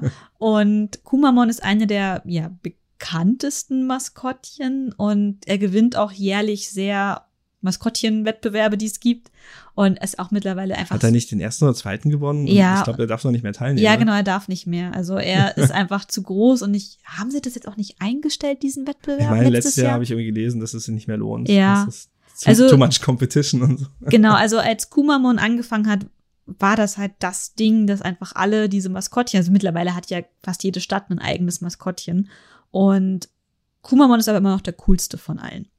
Neben Barisan aus Imabari. Er ist auch mit Abstand der bekannteste. Mhm. Das ist auch merchandise-mäßig echt krass drauf. Und ähm, es gibt den Kumamon Square in Kumamoto. Da kann man Kumamon treffen. Kumamon treffen, Und sein Büro besuchen. ja, oh Gott, wir, also ich, ich liebe ja Kumamon und wir haben eine Zeit lang immer so eine Morningshow aus Kumamoto mit Lokalnachrichten geschaut, wo die mit Kumamon, so ein Moderationspärchen, so lokale Hersteller von Obst, Gemüse und keine Ahnung was besucht haben. Und die Leute, die lieben Kumamon, die kommen da, weiß ich nicht, tun immer alle sehr überrascht, dass Kumamon da auftaucht, aber die haben sicherlich auch eine Dreh Drehgenehmigung.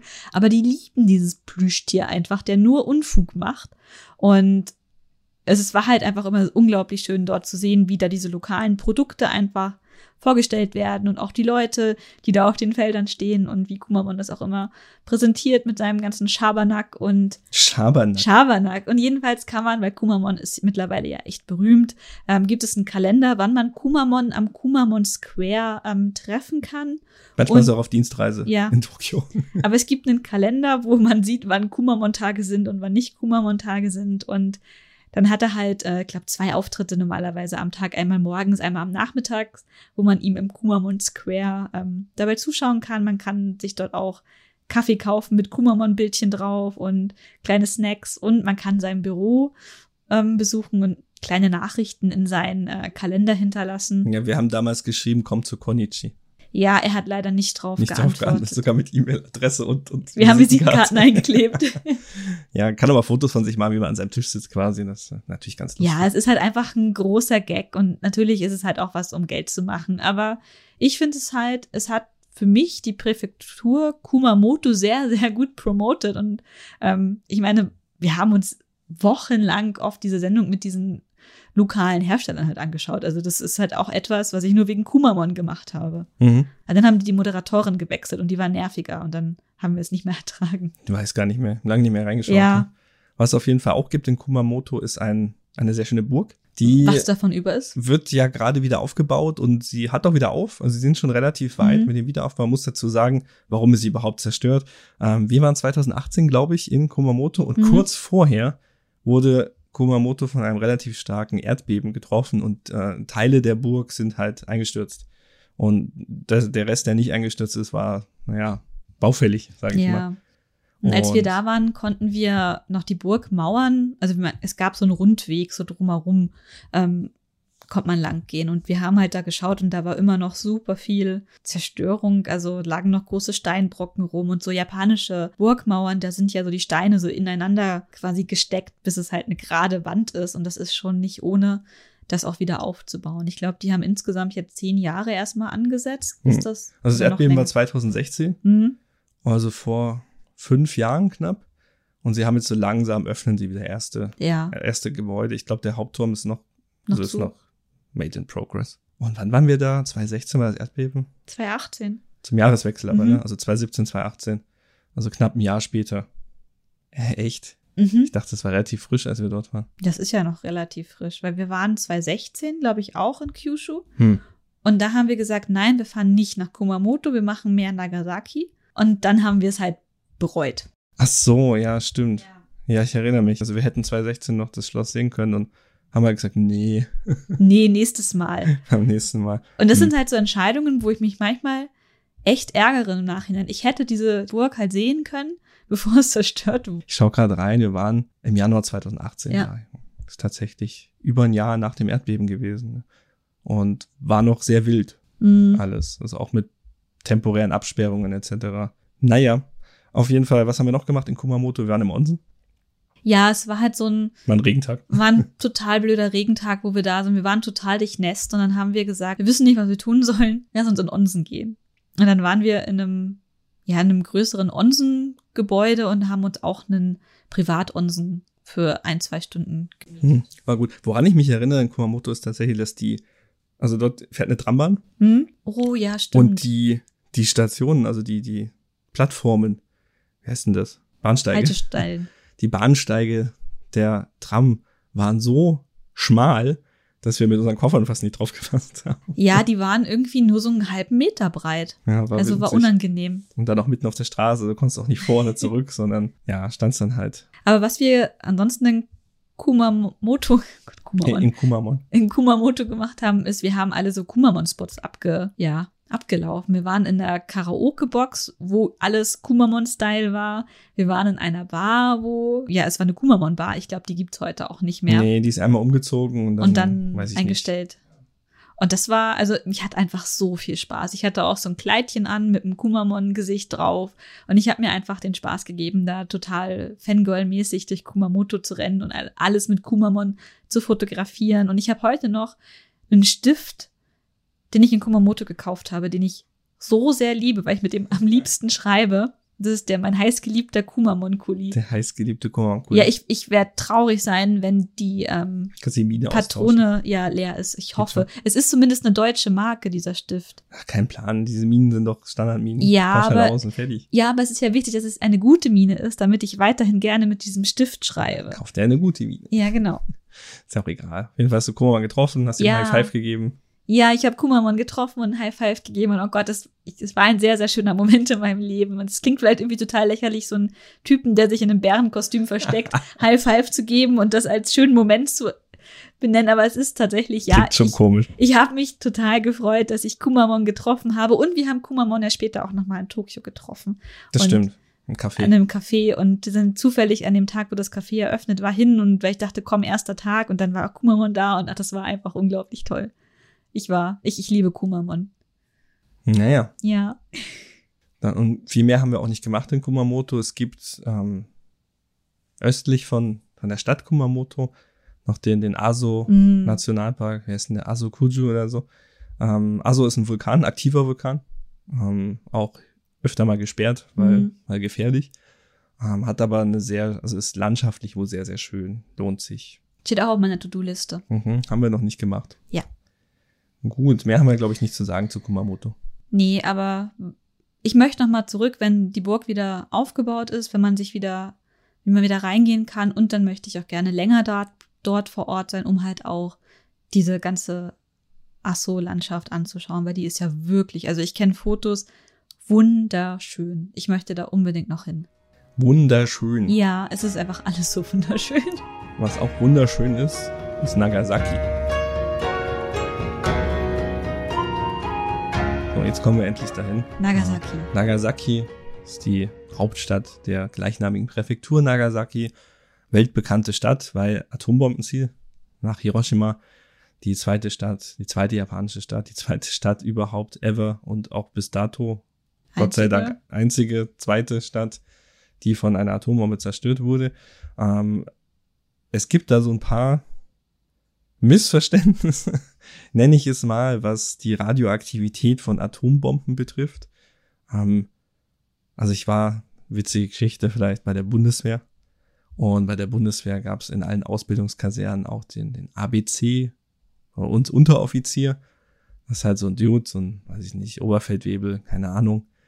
Und es kann schon mal passieren, dass die versuchen, euch davon zu überzeugen, dass wenn eine Atombombe fällt für die nächsten 100 Jahre, dieser Fleck Erde unbewohnbar ist und radioaktives Ödland ist. Also ich glaube, sie haben ein bisschen zu viel Fallout gespielt. Ähm, Fakt ist natürlich, es war katastrophal. Es war auch radioaktiv und schlimm. Aber heute sind sowohl Hiroshima wie auch Nagasaki ganz normale Großstädte und nicht weniger belastet als andere Städte in Japan und weniger belastet als Städte zum Beispiel im Gebirge, wo mhm. durch die natürliche Radioaktivität die Zahlen viel höher sind. Oder ähm, Bayerischer Wald durch Tschernobyl. Oder Schwammerl-Geschichten, ja. ja. Also, was ich damit sagen will, Nagasaki und Hiroshima sind legitime Reiseziele, wo man sich überhaupt keine Sorgen um irgendwelche Radioaktivität machen muss oder sollte, weil das nicht schlau. Nagasaki ist aber sehr schön. Ich und zwar liebe landschaftlich. Nagasaki. Ja, Nagasaki liegt in so einer Bucht und ist umgeben von Bergen und ist eine Hafenstadt äh, mit langer Geschichte. Ähm, natürlich sind keine historischen Bauten mehr da, weil wurde durch die Atombombe alles zerstört, was da noch übrig gewesen wäre. Aber selbst heute, nach dem Wiederaufbau, oder vielleicht gerade, weiß ich nicht, äh, ist Nagasaki eine Stadt, die wirklich toll ist und landschaftlich sehr schön ist. Und es gibt auch historische Gebäude, die nicht betroffen waren damals. Ne? Der Klabbergarten zum Beispiel war ja auf einem Berg, ein bisschen außerhalb der Stadt. Und der hat, hat auch die Zeit überdauert. Also man sagt so ein bisschen dadurch, dass Nagasaki eben in so einem Tal ist, äh, ist die, die Zerstörungskraft der Atombombe geringer gewesen, weil es quasi in diesem Tal eingesperrt ist. Mhm. Und, aber so ganz genau würde ich mich nicht drauf festlegen. Ah, ja. Ja, und ich, ich würde sagen, also das Atombomben-Dilemma ist ein sehr trauriges und deswegen würde ich sagen, das werden wir jetzt schnell abhandeln, weil es auch einen dazu tendiert, doch sehr ja, runtergezogen zu werden. Unser erster Besuch oder auch der zweite in Hiroshima zum Beispiel hat sehr freudig angefangen und nach diesem Museum, was man da angeschaut hat, war, es, war der Tag im Prinzip gelaufen. Ähm, Nagasaki tendiert dazu, erstmal ähnlich zu starten. Nagasaki hat auch ein Atombombenmuseum. Es ist wesentlich kleiner als in Hiroshima, auch weniger bekannt und auch nicht so persönlich. Mhm. Also es sind weniger so Zeitzeugenberichte, sondern eher so ein bisschen sachlicher Aufbau, sag ich mal. Was ja prinzipiell auch nicht verkehrt ist. Aber als wir aus dem Friedensmuseum in Hiroshima raus sind, das war, wie Micha gerade schon gesagt hat, wirklich die Stimmung ist im, im Keller. Und weil einfach auch sehr viele persönliche Geschichten, persönliche Exponate, die übergeblieben sind, dort gezeigt wurden. Und in Nagasaki ist es ein bisschen mehr auf der Sachebene durchaus. Das heißt nicht, dass man sich nicht damit mhm. beschäftigen könnte, wenn man das möchte, aber Nagasaki hat auch noch viele andere Dinge zu bieten. Ähm, Im Gegensatz vielleicht zu Hiroshima. Ich fand Hiroshima als Stadt jetzt nicht so spannend. Mhm. Und Nagasaki hat eben, ist spannend, kann man glaube ich sagen. Aber das Museum lohnt sich trotzdem. Es ist wie gesagt wesentlich kleiner aber es ist trotzdem sehr lehrreich. Man lernt zum Beispiel ein bisschen was über die Kirche, die unter dem, dem Ground Zero, dem Epizentrum, wie sagt man das bei Atomen, dem Abwurfpunkt. Aber da, da war halt auch so ein Kriegsgefangenenlager direkt unter dem Abwurfpunkt. Und dann sind natürlich erstmal die ganzen eigentlich alliierten äh, Menschen umgekommen. Aber mein, war aber damals wohl nicht Teil der, der Überlegungen, keine Ahnung, weiß ich auch nicht. Und hm, wie kommen wir jetzt wieder? Wie kommen wir jetzt zu den positiven Themen? Schwierigen Thema raus. Und man könnte natürlich eine ganze Folge machen über, über solche Themen, aber soll ja heute nicht sein. Ähm, deswegen erstmal Cut. und wir gehen rüber, was hat Nagasaki abseits von dieser einen traurigen, aber sehr, sehr wichtigen und doch umwälzenden mhm. Episode in seiner Geschichte äh, zu bieten. Geschichte hat Nagasaki ganz viel zu bieten. Zum Beispiel Dejima. So. Mhm. Dejima war früher eine eine Insel vor Nagasaki. Mittlerweile wurde aber mehr und mehr quasi Land mhm. auf ge, ge, ja, aufgebaut. aufgeschüttet. Aufgeschüttet heißt das Wort. Also, Insel muss man, also klein. Ne? Also es war eine Ziemlich künstliche klein. Insel, damals schon. Und sie war, weiß ich nicht, so groß wie so ein Wohnblock vielleicht. Mhm. So in so Fächerform, so ein mhm. bisschen. Und dort wurden quasi weil Nagasaki war einer der Häfen, die relativ früh für ausländische Schiffe, Handelsschiffe geöffnet waren. Ja, für die Holländer. Halt. Für die Holländer. Erstmal. Und Portugiesen, glaube ich, auch. Mhm. Und die durften, durften ausschließlich auf Dejima leben. Und. Ja, und diese Insel auch nur in sehr, ja. sehr seltenen Fällen mal verlassen. Und dann auch nur unter Aufsicht. Also wir kennen ja die Geschichten von nicht Siebol, sondern Kämpfer war das, glaube ich, Engelbert ja. Kämpfer, der mit der Mission dann sogar bis nach Tokio gelaufen ist. Erst im Schiff, glaube ich, und dann gibt's da, aber das gibt's in DTM auch, ist auch äh, historische Ausstellung. Dort kann man zum Beispiel den, diesen, diesen Weg von Engelbert Kämpfer, den er damals mit, mit dem Daimyo dort mhm. gemacht hat, zum Shogun in Nach E- Tokio. Edo, Edo in Edo damals, heute Tokio. ähm, kann man sehen, wie die, wie die lang, also wie lange die auch unterwegs waren. Die sind ja wochenlang unterwegs gewesen. Ich meine, mit dem, mit dem Schiff nach Osaka und von Osaka dann zu Fuß weiter oder so. Ich habe mich damals gefragt, warum sie nicht gleich mit dem Schiff gefahren sind. Aber ich glaube, das gehörte auch zu diesen, zu Sie diesen mussten doch laufen. Dingen dazu, die man tun musste, weil es ja auch darum ging, dass die, die lokalen Fürsten ihre Kohle dafür rauspulvern, damit sie nichts anderes Schabernack damit machen können.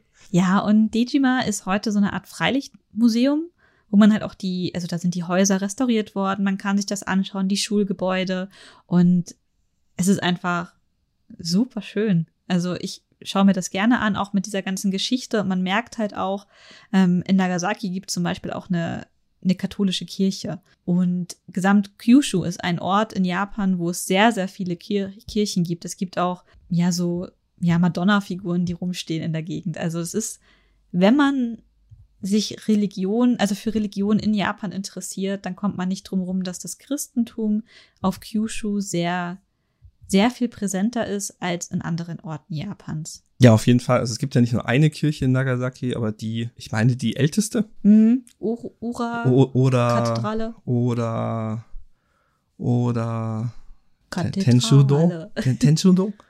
Glaube ich, also Ora, Ora Cathedral heißt es, glaube ich, in den Flyern.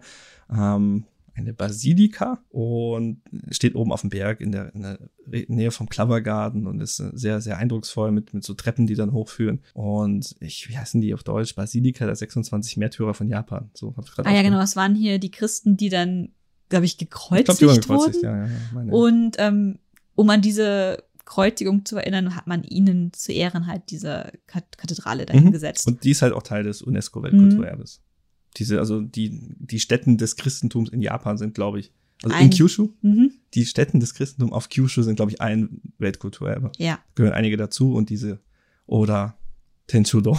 Das war nämlich auch so, dazu. dass ähm, sehr viele, das ist, also das Christentum war ja verboten eine Zeit lang in Japan. Und die, die diesem Glauben angehört haben, ja, wurden halt mehr oder weniger, ja, wenn es rausgefunden wurde, war halt scheiße. Ja, es gibt auch in der Nähe oder neben dieser Kirche gab es doch so ein, so, So ein kleines so, Museum. so ein Museum, das war ein ehemaliges Priesterhaus oder so, Ja. weiß ich nicht.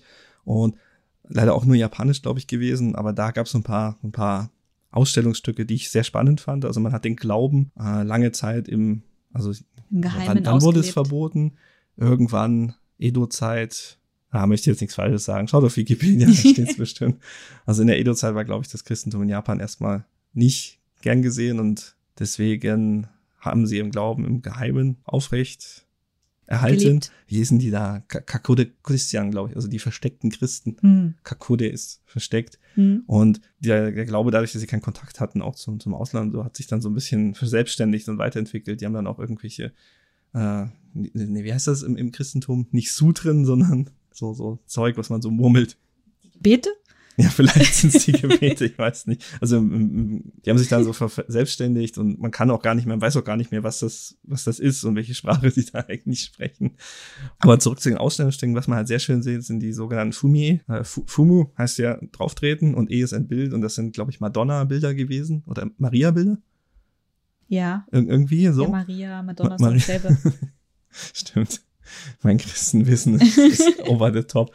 Und da muss man drauf treten. Und wenn man sich geweigert hat, dann, weiß ich nicht, wurde man verbrannt, gekreuzigt, ausgeschlossen. Ich weiß nicht Gott, genau. oh, ich weiß gar nicht mehr, Micha. Ähm, dann wurde man auf jeden Fall erwischt, ja, wenn man gesagt hat, ich trete nicht auf, auf die, die heilige Mutter Gottes. Hm. Ähm, was auch gab, war so Buddha-Figuren, die auf der Rückseite ein, ein Kreuz hatten. Mhm. Oder ein Jesus oder was Ja. auch immer, die man dann umdrehen konnte, wenn jemand oder halt ins Regal stellen konnte und geheim war hinten drauf. Das ist eine christliche Symbolik.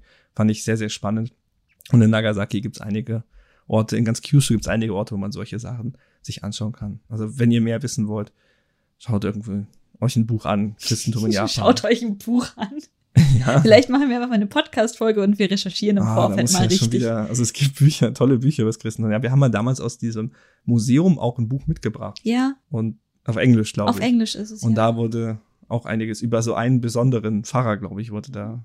Also der halt missioniert hat. Also ich, ich bin ja immer sehr skeptisch mit diesen ganzen Missionärsgeschichten, weil da einfach in irgendwelche Gegenden gefahren wird, die ihren eigenen Glauben haben, ähm, heutzutage vor allem. Aber so, so in der Vergangenheit, es ist eigentlich schon ziemlich spannend, wie Deutsche und prinzipiell Europäer in der Welt quasi rumgereist sind und ihren Glauben verbreitet Schabernack getrieben. Ja, also es war ja auch nicht alles mit Gewalt, sondern halt auch, indem sie einfach hin sind und erzählt haben. Und die haben halt früher halt Eindrücke von diesen Orten mitnehmen können, die ja auch sehr einzigartig waren.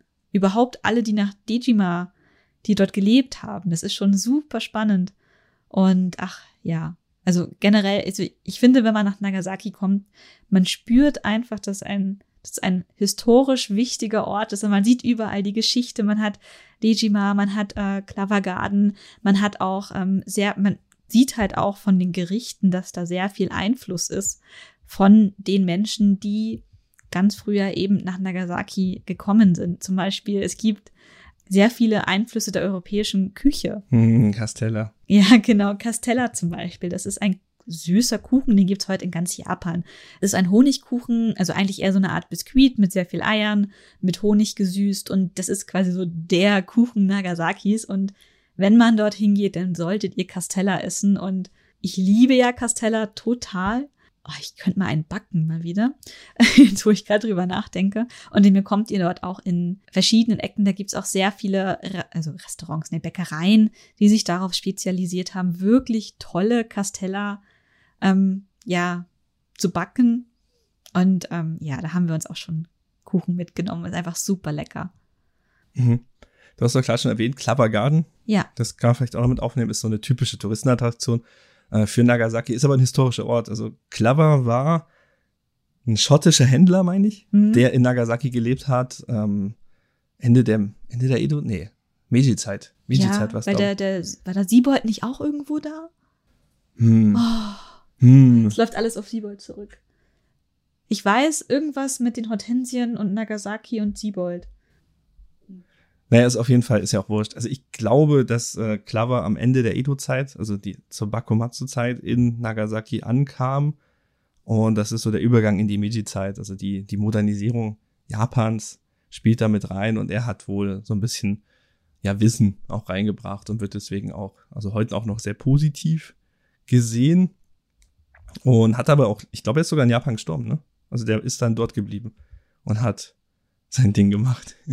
und er hat aber auf jeden Fall eine Residenz gebaut in den Bergen ähm, um Nagasaki und die sind halt so so typische, weiß nicht, wie sagt man, Kolonialstil. Ja. Also so so englische Ferienhäuser mäßig, so schaut das aus. Ja, also man kann sich dort auch, also japanische Touristen in Nagasaki haben sich dort Kleider ausgeliehen, um auszusehen wie die ganzen Herren, Damen aus diesen Herrenhäusern in, weiß nicht, Südamerika. Daran hat es mich irgendwie erinnert. Ganz abstrus. Ich habe gerade nochmal nachgeschaut. Siebold hat vom 11. August 1823 bis 2. Januar 1830 in Nagasaki gelebt. Ja, aber das war ja vor Glover. Die ja, haben sich nicht getroffen. Genau. Aber er war auf Dejima. Ja, klar. Und er hat eine japanische Ehefrau. Es gibt einfach unglaublich viel, also der Siebold ist einfach so eine spannende Persönlichkeit. Ja, aber Siebold und Klaver haben ja, erstmal nichts, nichts miteinander zu genau. tun. Die sind in anderen Das, das wollte ich eigentlich nur gerade nochmal nachschauen. Zeit, Zeitstufen. Ja. Äh, also Siebold war deutlich früher mhm. in Japan als, als Klaver, der, ich glaube, zum Ende der Edo-Zeit, Anfang Meiji-Zeit dort war. Okay, ähm, jetzt haben wir Hat so ein bisschen der nicht auch verrannt. sich ähm, sehr mit, wie heißt das, Wer, Siebold oder Clever? Äh, Clever? War da nicht auch, wie, wie heißt diese große japanische Firma? Mitsubishi? Mitsubishi, genau, da wollte ich drauf hinaus. Hat er da nicht auch mit denen irgendwie was zu tun gehabt? Also so, so Schiff, Schiffswerfen? Ja, er war, er war halt so Händler und hat halt ja. Schiffbau und so, und so gemacht. Und ich glaube, wegen diesen Schiffswerfen. Hat er nicht, gehört er nicht sogar dazu, also ich glaube, Mitsubishi wurde in dieser Zeit gegründet ja. und er war irgendwie da mit am Start. Mhm diese Schiffswerften von Mitsubishi waren auch der Grund, warum Nagasaki als Atombombenziel ausgewählt wurde, oder? Mm, ja, ist ja heute noch, ja. ne? Diese, also ich, eines der Sehenswertigkeiten in Nagasaki ist ein, ein, ein Kran. Als wir nach Gunkanjima gefahren sind, wurde das auch extra erwähnt. Äh, da gibt's einen großen, ich glaube, es sind Mitsubishi Schiffskräne oder so. Mm. Und die sind halt so ein Ding. So ein Ding. Weiß auch nicht, ob die heute noch relevant sind. Aber apropos nächstes Thema. Was man aus Nagasaki ähm, als Tagesausflug sehr gut machen kann, ist Gunkanjima. Das ist eine Insel, ein bisschen vor Nagasaki. Das war mal eine Zeit lang der am dichteste besiedelste Ort Japans. Und die Insel heißt eigentlich Hashima. Gunkanjima ist quasi der Spitzname, weil diese Insel wurde ein bisschen, ja, umbebaut und sieht jetzt halt aus, wenn man von der Seite ranfährt, wie so ein, so ein Kriegsschiff irgendwie. Und Ein bisschen umgebaut. ist eigentlich nur noch, besteht nur aus Zement. ja, und Gunkan heißt Kriegsschiff, oder? Mhm, oder mhm, Schiff. mhm. Und Jima heißt Insel. Da kann man hinfahren als Tourist mit einem Tagesausflug. Ist mittlerweile auch aufgenommen worden in die UNESCO-Weltkulturerbe irgendwie für industrielle Kulturerben. Der Meiji-Zeit oder Ja. so. Irgendwie, nee, Da, oder? da gehören noch Weiß mehrere nicht. Städten dazu. Ja, auf jeden Fall gab es ein paar Auflagen, ähm, dass sie halt auch die, die Geschichte der Insel transparent darstellen sollen mit, mit Tafeln und so. Und was war das? In den Kriegszeiten, glaube ich. Auch äh, Zwangsarbeit. Zwangs, Zwangsarbeit äh, dort gab. Da Ähm, wurde, was wurde da Kohle, abgebaut? Kohle. Kohle war. Kohle. Ja. Also meine ich doch, ja, ja, ja. Also Gunkanshima wurde überhaupt nur besiedelt, weil da halt Kohle war. Und dann haben sie die Leute halt in, in die Kohleschächte geschickt und oben drüber haben sie halt eine kleine Stadt drüber gebaut. Und dadurch, dass so wenig Platz war, war, glaube ich, auch das erste, erste Hochhaus. Mhm. erste Betonhochhaus Japans ist, glaube ich, dort entstanden. Und sieht ein bisschen aus wie, wie so ostdeutsche Wohnblocksiedlungen heute. Kann man Mhm. sich's vorstellen. Nur verfallen. Ja, also das Meer und die Gezeiten tun halt ihr Übriges und das wurde halt zurückgelassen und dann so einen ersten Wiedererkennungshype gab es halt, als es bei Skyfall von James Bond als Kulisse genutzt wurde. Und mittlerweile gibt es auch, auch im Rahmen von UNESCO in der Aufnahme, ähm, kann man Touren dahin machen. Man kann mit dem Schiff rüberfahren. Ja, aber das war schon vorher so. Also Ja. als wir drüben waren, gab es noch kein UNESCO. Genau, aber also da, gab es schon UNESCO. Da gab es schon UNESCO, aber da war dieses, die Insel noch nicht dabei. Aber das war auch nur eine rein japanische Tour damals. Mittlerweile ist es ja auch eine Auflage von der UNESCO. Die Ziele müssen halt verständlich sein für die. Also da muss englische Führungen geben.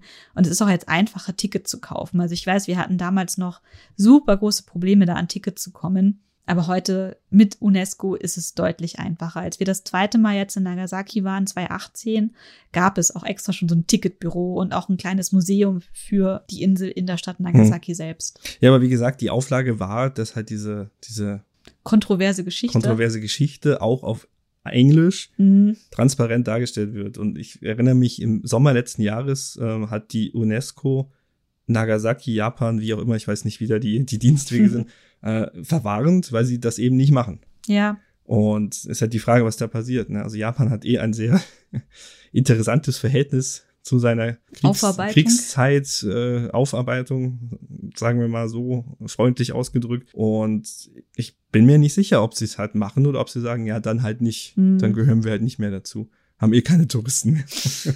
Weiß auch nicht. Also da ist schon, also mir damals schon gedacht, als wir da waren, hm, steht ja gar nichts dazu. Haha, lustig, äh, Hochhäuser und Kohle.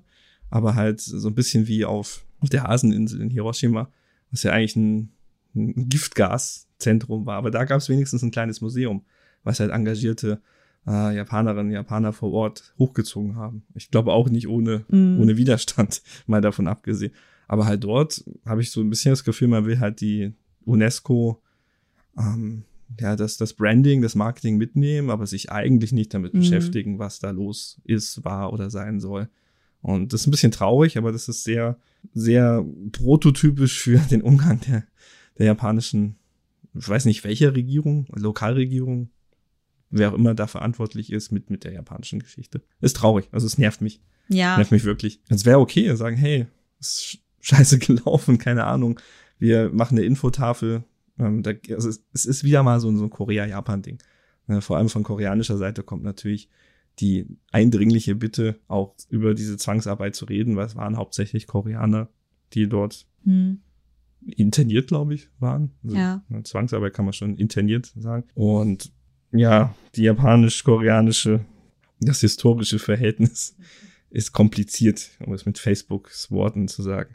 Mal gucken. Also ich bin gespannt, wie das ausgeht. Ich weiß, dass, wie gesagt, letzten Sommer kamen schon erste Beschwerden von der UNESCO, aber es wundert mich halt auch null. Nee, gar nicht. Trotzdem, glaube ich, lohnt sich dahin zu fahren, einfach weil es so ein, so ein, so ein creepy Ort ist. Ja, man kann, also ich finde leider, man kann leider wirklich nicht ähm, selbstständig dort rumlaufen. Es gibt so geführte Wege. Man kann auch nicht da rein, wo es wirklich interessant ist. Man ist so ein bisschen in der Entfernung, nimmt also ein gutes Zoom-Objektiv mit.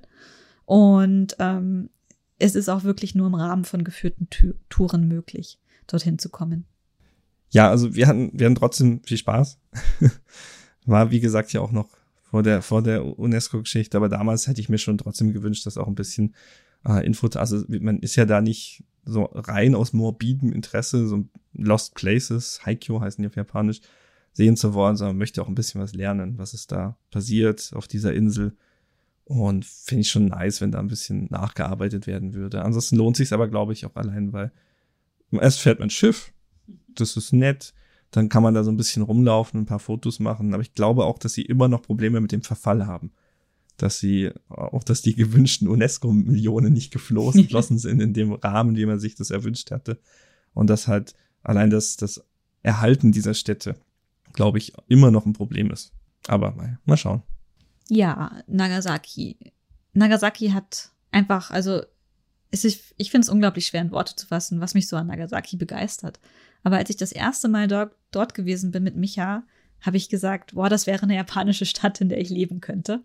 Weil einerseits, sie ist sehr klein, also ist schon eine Stadt, aber es gibt alles, was man braucht. Es ist kein, kein kleines Dorf, ist am Meer, hat unglaublich schöne Berge, sehr viel kulturelle Stätten, die mir schon durchaus wichtig sind und hat, hat trotzdem auch so einen internationalen Flair, aber jedenfalls, ich fand es unglaublich toll in Nagasaki und ich würde gerne auch bald mal wieder hin, sobald die Möglichkeit besteht, bei der nächsten Kyushu-Tour.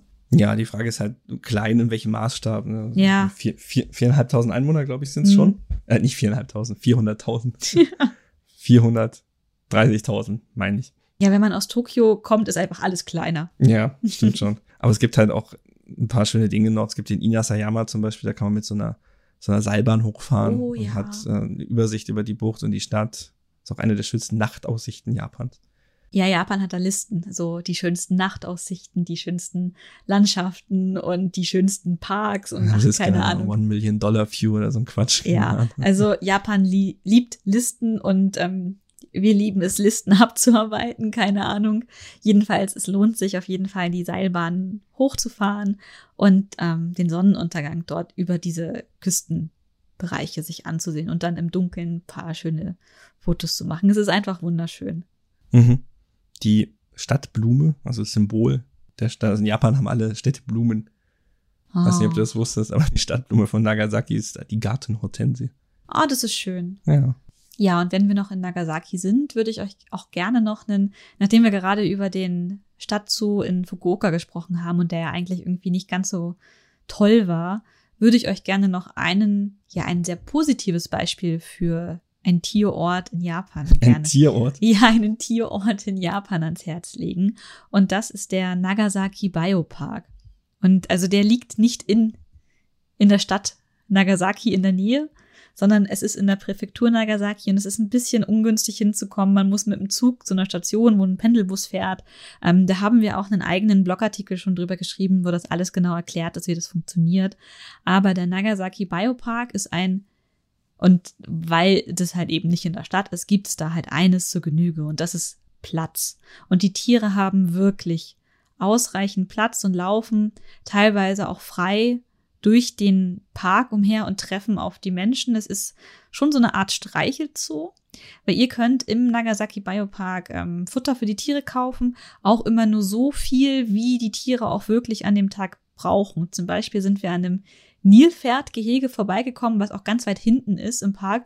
Und als wir dann am späten Nachmittag dann da waren, waren schon quasi alle Wassermelonen und Kohlköpfe, die da das Nilpferd an dem Tag essen kann, schon alle ähm, weg. Das war wie so ein Gacha-Automat und da waren so, so fünf Türen und dann waren die schon alle, alle verkauft und verfüttert. Und so regulieren die Angestellten vom Zoo auch so ein bisschen die Futteraufnahme.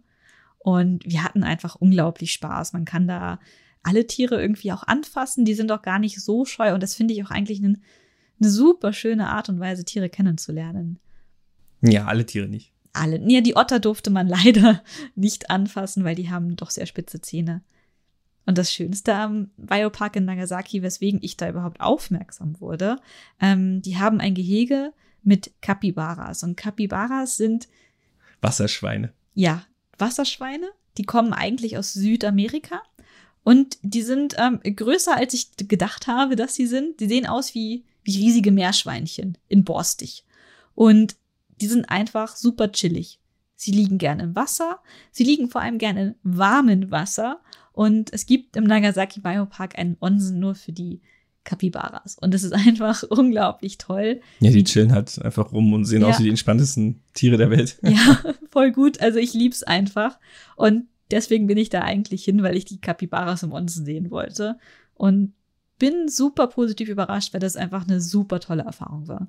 Ja, auch so. Also es sah nach Tierwohl aus, sag mhm. ich mal. Also auch wenn man sich jetzt darüber streiten kann, ob man weiß ich nicht, ins Känguru-Gehege reingehen sollen dürfte mit Kindern oder nicht. Also ich hatte das Gefühl, die konnten auch mal weg, wenn sie wollten und keinen Bock hatten. Also Alpakas gab es auch, glaube ich. Ja. So. Lauter so, so Viecher und man konnte auch in so Vogelgehege rein und die Vögel über einen rumge oder auf, nee, die Affen sind die auf uns rumgeklettert. Ach du meine Güte, so Kapuzineräffchen oder so war das, glaube ich. Ja, die sind schon garstig, also da muss man schon, garstig. schon alles gut verstecken, was man, ich hatte Angst, dass sie mein Handy klauen, aber, aber ich habe es gut festgehalten. Wir haben einige Videos aufgenommen von dem Besuch. Aber war viel Platz, die Tieren ging es im Wesentlichen gut, hat mir gut gefallen. Einzige, was mir nicht gefallen war das Hundehaus draußen. Also mhm. wir hatten dann am Abend noch ein Ticket für so ein, so ein Hundezoo gekauft.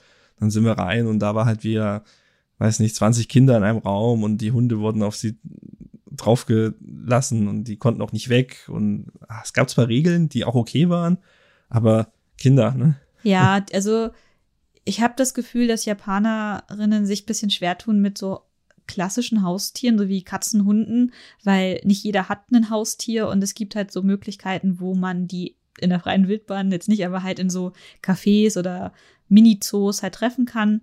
Und in diesem Hundehaus zum Beispiel war es so, da waren, weiß nicht, auch gerettete Hunde, also keine, also auch schon Rassetiere, aber halt welche, die nicht einfach, ja, die irgendwie niemand mehr haben wollte. Und die waren auch ganz unterschiedlich von dem Typ Tier. Und ich habe mich dann einfach irgendwann mal gesagt, okay, ich setze mich jetzt wohin. Und dann irgendwann kam so eine, so eine kleine Dogge zu mir, die dann die ganze Zeit, die wir in diesem Häuschen saßen, einfach bei mir auf dem Schoß gechillt hat, weil ich halt einfach ruhig war, weil dadurch, dass es bei mir halt ruhig war, auch die Kinder dann nicht gekommen sind, weil kommt halt auch nicht jedes Kind dann zum Ausländer, wo der Hund auf dem Schoß sitzt. Ja, es war halt einfach zu viel los. Ja. Also, die Kinder sind halt rumgerannt, was halt Kinder tun haben die Tiere gejagt und haben schon auch immer mal Ärger bekommen, so ja, jetzt äh, mach mal nicht und so. Aber wie willst du 20 Kinder kontrollieren? Ja. Das ist halt, die Augen können auch nicht überall sein. Man muss auch dazu sagen, es gab halt Slots. Also man durfte dann, glaube ich, eine halbe Stunde rein mhm. und dann wurde auch wieder zugemacht. Dann konnten die Tiere erstmal. Ja, die Pause. Erstmal pausieren von ihrem harten Job. Also es war jetzt nicht ultra schlimm, aber ich dachte, also im Vergleich zu dem, was ich im Biopark selber gesehen habe, dachte ich mir, ja, das hätte es jetzt nicht sein müssen. Mhm. Auf jeden Fall. Also wenn ich nochmal hinfahren würde, würde ich wahrscheinlich nur den Biopark machen und äh, verzichten auf das Hundehaus. Mhm. Auch das haben wir im Blogartikel, glaube ich, beschrieben, ne? Können wir nochmal Ja. Verlinken. Und ansonsten, dann sind wir an dem Tag halt auch schon wieder zurückgefahren. Und ich glaube, den Rest des Abends haben wir dann im, in einem Vergnügungspark, äh, der an die Niederlande angelehnt ja. ist, verbracht. Haus den Bosch. Also das ist, also ohne Mist, es ist so absurd. Ich war noch nie in den Niederlanden, aber es gibt einen Vergnügungspark, der aussieht wie die Niederlande in Saga. Tulpen und Windmühlen und gut, wir waren im Winter da. Ähm, warum wir da waren, es gibt sogenannte Abend, Abendtickets. Mhm. Das sind so, ich weiß nicht, 16, 17, 18 Uhr, keine Ahnung, Abendeinlass. Ähm, wir hatten auch nur zwei oder drei Stunden, ich glaube sogar nur zwei Stunden. Ja, es war Weil halt wir zum letzten Zug mussten. und warum wir da waren, ist, im Winter gibt's halt keine Blumen und keine Tulpen dafür, aber Light-Ups. Also Lichterketten ohne Ende und auch sehr schön gemacht. Mhm. Also die Japaner lieben es ja im Winter alles mit äh, Light-Ups ja, zu illuminieren. Und es macht halt einfach Spaß, dort einfach sich durch die dunklen, weil es wird ja auch relativ früh dunkel in Japan. Ähm, man geht dann durch diese hell erleuchteten Straßen, also wie ihr es euch eigentlich vorstellen könnt, wenn hier in der Innenstadt Weihnachtsbeleuchtung rausgehängt wird, nur mal tausend. Also so wirklich ganz extrem. Hm. Also es gab früher ganz viele von so länderspezifischen Vergnügungsparks. Wir hatten, glaube ich, mal erwähnt Miyakojima, das ist ein Deutschu, mhm. das deutsche Kulturdorf, deutsche Bunkermutter, das halt so, so mega oberschäbig ist. Ähm, Haus den Bosch hat es geschafft, nicht schäbig zu werden. Also die scheinen zumindest so finanziell auf guten Füßen zu stehen, dass der Park nicht total verfällt. Sind auch sehr bekannt, sind auch überregional Ja. bekannt. Ne? Also ganz Japan sieht man auch Werbung von denen. Ähm, ja, also diese, diese Vergnügungsparks, die tendieren schon dazu, eher, eher in die Richtung schäbig zu gehen. Gab auch in Hokkaido mal ein deutsches, deutsches Dorf. Wie hieß denn das? Ah, ich glaube, wir haben sogar Glühwein getrunken.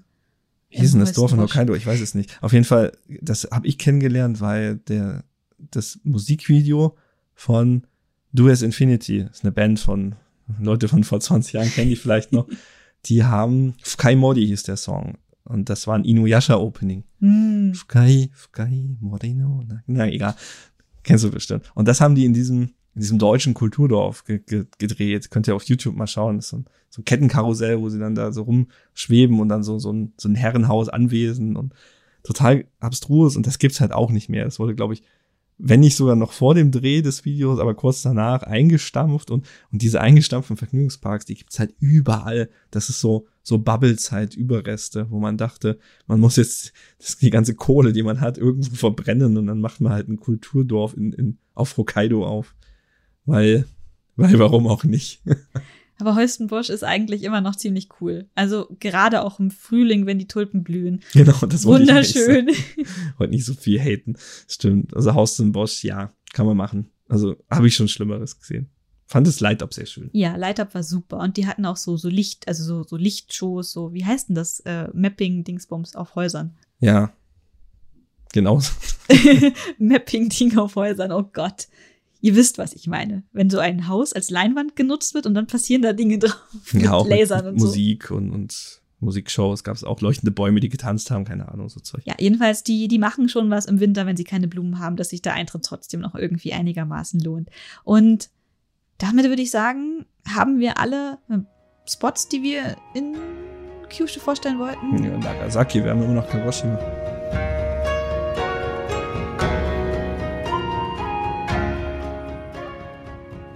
Kagoshima. Also- Stimmt. Ich Oh, wollte den Podcast beenden, aber wir haben noch was. Ja, ist auch nicht viel. Deswegen, aber wir sind ja noch nicht im Süden angekommen. Mhm. Wir sind ja gerade mal in Nagasaki, so auf Hälfte von Kyushu. Es geht noch weiter. Und der Shinkansen fährt aber bis Kagoshima. Und Kagoshima hat ja knapp 600.000 Einwohner. Keine Millionenstadt, aber Großstadt, definitiv. Also ziemlich groß eigentlich sogar für deutsche Verhältnisse. Und was gibt's in Kagoshima? Erstmal ist es sehr warm. Kagoshima hat einen Asche, Asche, Ein Ascheproblem. Ascheproblem. Wir sind in Kagoshima ausgestiegen aus dem Shinkansen und das war halt ein super heißer Tag im Ende September, Anfang Oktober und ich bin raus und dachte mir, wow, was zwiebelt denn hier auf meiner Haut? Und ich dachte, ich muss jetzt so Mücken wegschlagen. Nein, es war Asche, die sich auf meine schwitzige Haut gelegt hat. Die haben sie halt erst nicht gecheckt. Ne? Ja. Weil, warum Asche? In der Nähe von Kagoshima gibt es einen relativ großen Vulkan, der Sakurajima. Und der ist aktiv. Der spuckt gerne mal eine ganze Menge Asche. Und die landet halt in der Stadt Kagoshima. Ja, und als wir dort waren, gab's halt wieder eine etwas aktivere Phase. Darüber haben wir einen eigenen Blog-Eintrag gemacht. Könnt ihr gerne schauen. Ähm, Sakurajima an sich ist eine Insel, also mittlerweile eine Halbinsel, weil bei der Nach letzten, einem- was war das, die große Showa-Eruption, ich weiß es nicht mehr, 1920er oder so, ähm, kam eine Landverbindung zustande durch die Lava, die dort heruntergeflogen, flogen, flossen ist. Äh, auf jeden Fall, oder war es früher, weiß ich nicht. Ist ja auch egal. Auf jeden Fall ist äh, Sakurajima eigentlich eine Insel, hat jetzt eine Landverbindung, wir nennen es trotzdem noch Insel, aber der Vulkan ist sehr aktiv und es lohnt sich aber auch dort einfach mal ein bisschen spazieren zu gehen. Also es gibt da so Lava, erkaltete Lavafelder, mit, wo sie Wege drüber gebaut haben, die man sich anschauen kann. Es gibt Aussichtsplattformen, wenn es ein bisschen ruhiger ist. Fußonsen. Es gibt Fußonsen, man einfach die Füße sich äh, wärmen kann. Und einfach so diese Vulkanlandschaft äh, fand ich sehr cool. Also hat mir gefallen. Und Ist auch schon sehr beeindruckend. ja, und als wir natürlich drüben waren, zack, bumm, krach, äh, also krach nicht, aber zack, bumm, ist das Ding halt ausgebrochen und eine riesige Aschewolke aufgestiegen und erstmal so ein bisschen so überlegt, hm, wie cool ist das jetzt? Sollten wir weg? Sollten wir heim? Ja, und wir haben dann erstmal mit den Locals vor Ort gesprochen und die so mega entspannt, oh, Ist, Das ein, ist ist ein kleiner, ein kleiner, kleiner heute. Ist nicht viel los. das, das war, fand ich ein bisschen so, hm, okay, ja, aber der wird's ja wissen, der wohnt hier. Also es war nicht nur so eine Rauchfahne, sondern es war wirklich so eine, wie in Filmen, so eine, so eine buschige Wolke, die da sich ziemlich hoch äh, in den Himmel erstreckt hat. Ja, das war irgendwie schon ein bisschen unangenehm. Man hat aber nichts gehört. Also gar nichts. Und auch nichts gespürt. Also Erdbeben oder so gab es nicht, zu diesem Zeitpunkt zumindest. Und es war einfach nur diese Aschewolke, die dann halt so immer größer geworden ist. Ja, es war überall Asche. Ich glaube, ich könnte tatsächlich nicht in Kagoshima leben wegen der Asche, weil die mich in dem Sommer, an den paar Tagen, die wir da waren, echt genervt hat. Klebt halt überall auch. Ja, war irgendwie nicht so geil. Ja, ansonsten haben wir in Kagoshima nicht mehr ganz so viel gemacht. Wir haben aber einen Tagesausflug angeschlossen nach Ibusuki. Ibusuki fand ich unglaublich toll. Das ist ein kleines, ja, Küstenstädtchen, Örtchen und dort kann man in einen äh, Strandonsen. Also es ist kein, kein heißes Wasser, aber durch die Vulkanaktivitäten dort in der Gegend wird der äh, Sand erhitzt und man kann sich in diesen Sand einbuddeln lassen. Das ist irgendwie was ganz Besonderes. Das gibt es nicht in so vielen Orten Japans. Ich glaube, wir haben es nur so zehn Minuten in diesem eingebuddelten Sand. Ja, ich war. Ich habe irgendwann aufgegeben. Ich muss raus. Ja, also es, es war super krass. Also ich bin ja eigentlich sehr gut wärmeempfindlich. Also ich ertrage es ganz gut. Aber da habe ich es wirklich nur so zehn Minuten so, boah, grabt mich bitte wieder aus der Erde aus. Und danach ging es dann in den richtigen Onsen, wo man sich dann nochmal waschen konnte. Man hat auch extra so einen ähm, Baumwoll-Yukata bekommen, den man überziehen musste und in dem wurde man quasi eingegraben. Also es war schon, mhm. war schon irgendwie entspannend. Man hat auch nicht direkt in der Sonne oder so gelegen. Man hatte so ein, ja, so ein, so ein kleines Häuschen, wo man eingegraben wurde. Ja, so ein, so ein Reddach so, so ein oder so. Strand. Ein Strohdach. Ja, so ein Strohdach. Also war es war kein Häuschen, war nur so ein, so ein, so ein, so ein Dach. Dach halt. Dass man nicht in der Sonne rumliegt, ja. Damit es nicht von allen Seiten heiß ist. Aber cool, also Tattoos waren gar kein Problem. Also waren mhm. einfach kein Thema, weil im Sand hast du einen Yukata angehabt, wurdest ja damit eingegraben und dann im, im ja, in Onsen würde ich es fast nicht nennen, im Abspülbecken. Ja, so eine Art Cento. War es auch egal, weil dann warst du ja auch schon auf dem Heimweg. Mhm. Eine Spezialität aus der Gegend ist ähm, schwarzes, also ein schwarzes Schwein. So ein Kurubuta gibt's dort. Und das haben wir auch gegessen. Das war auch super lecker. Was wir auch gemacht haben, ist, wir haben uns am Bahnhof, da gibt's so eine kleine so ein Touristeninfo und die verleihen auch E-Bikes. Und dann haben wir uns ein E-Bike ausgeliehen und sind ein bisschen an der Küste nach Norden gefahren und da gibt's äh, Chiringa, Chi, Chiringashima. Chirin, Chiringashima. Das ist schwierig auszusprechen. Ähm, das ist eine Insel, die nur bei Ebbe erreichbar ist. Und dann sind wir hingefahren und haben gewartet. Genau, und wenn Ebbe ist, dann, dann kommt quasi so eine Sandbank aus dem Meer und dann kann man halt rüberlaufen und auf der Insel rumlaufen und wenn die Flut kommt, dann solltest du hoffentlich bitte drüber sein. Normalerweise kann man auch ins Innere der Insel, da ist nochmal so ein Aussichtspunkt. Äh, der war aber gesperrt, weil ich glaube, ein Taifun vorher durchge, durchgerauscht ist. Der hat halt die Aussichtsplattform irgendwie damals zerstört gehabt. Äh, Gehe davon aus, dass jetzt Jahre später das Ding wieder steht keine Ahnung. Aber es war cool, einfach mal so, so über so eine Sandbank laufen. Dann hast du dann auch gesehen, wie das Wasser wiederkommt. Und da war auch einer von der Stadt mit so, einem, mit so einer Fahne, der ist dann ja, mitgelaufen. Ja, mit so einem kleinen Info und hat dann irgendwie, Ja, so ein Infostand auf der anderen Seite aufgebaut. Ich habe es zuerst nicht gecheckt. hat doch Sachen verkauft, oder? Ja, ich glaube, da irgendwie Muscheln oder so. Ach, keine Ahnung. Ich war auch nicht von der Stadt. Ich glaube, da war nicht von der Stadt, sondern ein Opi, der sich ein Taschengeld dazu verdient mit Muscheln. Keine Ahnung. Ach, aber ich glaube, das war auch eines der ersten Male, dass wir uns ein E-Bike geliehen hatten. Mhm. Und das war schon irgendwie cool. Und das war noch zu einer Zeit, wo so motorunterstützte Fahrräder in Deutschland noch irgendwie so, so überhaupt kein Thema waren. Deswegen war es echt cool, dass man da für wenig Geld sich so ein Fahrrad mal schnappen konnte. Ja, hat auf jeden Fall Spaß gemacht. Fand ich auch gut. Mhm. Jetzt sind wir, glaube ich, durch. Ja.